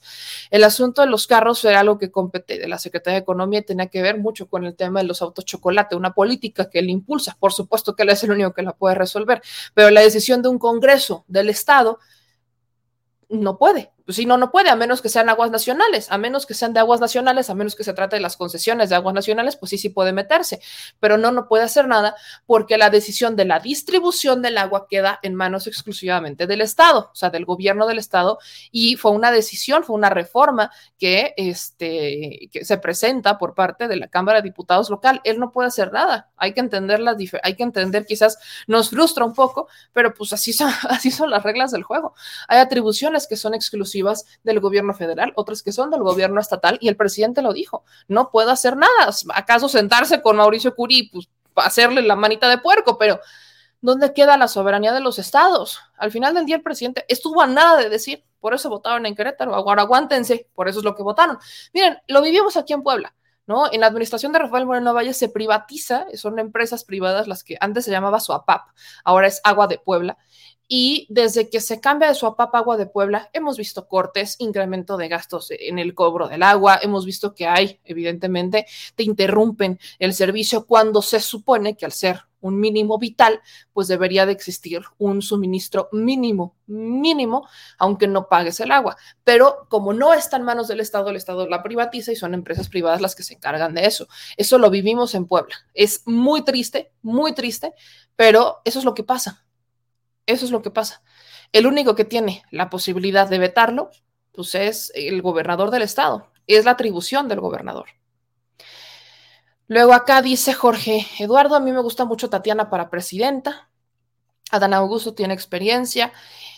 ahora, imaginen un debate entre Noroña, Ebrard y Sheinbaum. Me encantaría ver la precampaña. Eso sí se lo puedo decir. Si algo me puede gustar, creo que algo sería muy sano, muy sano, sería una precampaña entre Ebrard, Sheinbaum, Noroña, Tatiana Cloutier, Adán Augusto, creo que sería muy sano que en vez de que surgieran con un, entre los acuerdos con un candidato único, que hubiera, que existiera esta precampaña. Creo que sería sano, creo que le daría certezas a la gente, creo que uniría, lejos de dividir, creo que uniría que hicieran una precampaña, porque es justamente en el tiempo de precampaña donde pueden surgir todos estos perfiles y la pueden pelear. Y públicamente se hace un, mini proceso en donde buscan convencer a los ciudadanos de que ellos son la opción por el partido político. Esa es la precampaña. Que vaya, por eso la reforma electoral que propone el PAN está un poco rara porque dicen, hablemos de las primarias. Bueno, las primarias son la precampaña. Sí existen en México, solo que con otro nombre y otra regulación. Son las precampañas en donde los partidos tienen la oportunidad de que todos los que quieran entrarle suban. Y creo que bajo estas circunstancias sería muy sano verlos debatir, sería muy sano ver cómo los candidatos de la coalición debaten, cómo no salen con la de siempre, que es como el acuerdo, ¿no? El famoso acuerdo o la encuesta. Creo que sería muy sano que antes de una encuesta se diera esta precampaña y que fueran los ciudadanos quienes decidan quiénes serían su mejor candidato, pues. Eh, luego nos dicen Santiago, aquí en Cancún, en una casa no vive nadie y no se consume agua, se tiene que pagar 300 pesos. También en Cancún lo piden, también lo piden. Dice Gonzalo, miedo a Noroña pues no sé si sea miedo a Noroña, solamente creo que, eh, al menos yo, yo, yo, yo, creo que así como con Andrés Manuel López Obrador durante mucho tiempo existía ese miedo porque lo, lo pensábamos algunas personas, no todos, como una persona visceral, y fue al menos en esta última campaña cuando nos dimos cuenta que no era así, sino que era una persona capaz de construir acuerdos, sino que fue un, un líder capaz de unir a una nación, a personas que jamás habrían pensado que votaran por él, terminaron votando y apoyando su proyecto, y se ve como poco a poco, año con año, cada vez más personas se van uniendo al proyecto. El, ejemplo son las pasadas elecciones de este 5 de junio.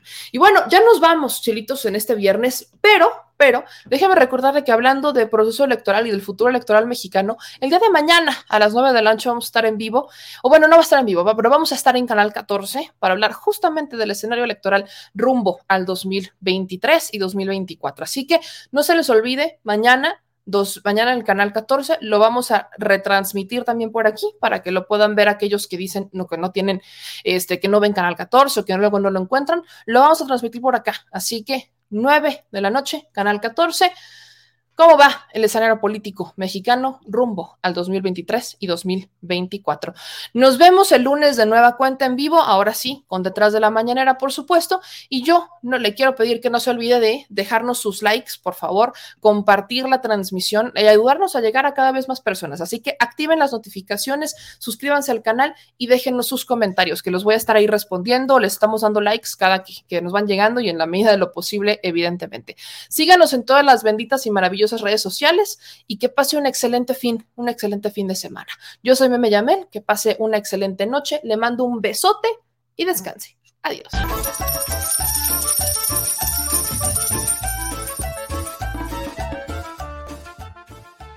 Al Chile. Recuerda que una forma de apoyar nuestro proyecto e impulsarnos a generar más y mejor contenido es a través de los superchats en nuestras transmisiones en vivo. Solo tienes que dirigirte al recuadro donde escribes mensajes, darle clic al símbolo de moneda, colocar los datos de tu tarjeta bancaria, el monto a donar y de forma inmediata se verá reflejado en un recuadro de color con el mensaje de tu preferencia. Otra manera, por si no nos alcanzas a ver en vivo, es ir a la descripción de nuestro video de YouTube, darle clic a la liga de PayPal y repetir el proceso como en los superchats. Ese recurso llegará directo a nuestra cuenta bancaria. En Facebook también puedes apoyarnos de forma mensual. En el inicio de nuestra página encontrarás el botón Quiero colaborar. Ahí podrás adquirir una membresía que nos impulsará a seguir combatiendo la infodemia desde esta plataforma. Y si eres de los que no confía en la tecnología, puedes hacer un depósito o transferencia a nuestro número de tarjeta Banamex, desde cualquier establecimiento, banco y hasta tu aplicación móvil. Anótalo. El número es 4766-8415-9203-0897. Recuerda, esto es completamente voluntario. Y es una forma de apoyar e involucrarte más con este proyecto independiente. Hazlo tuyo y comparte.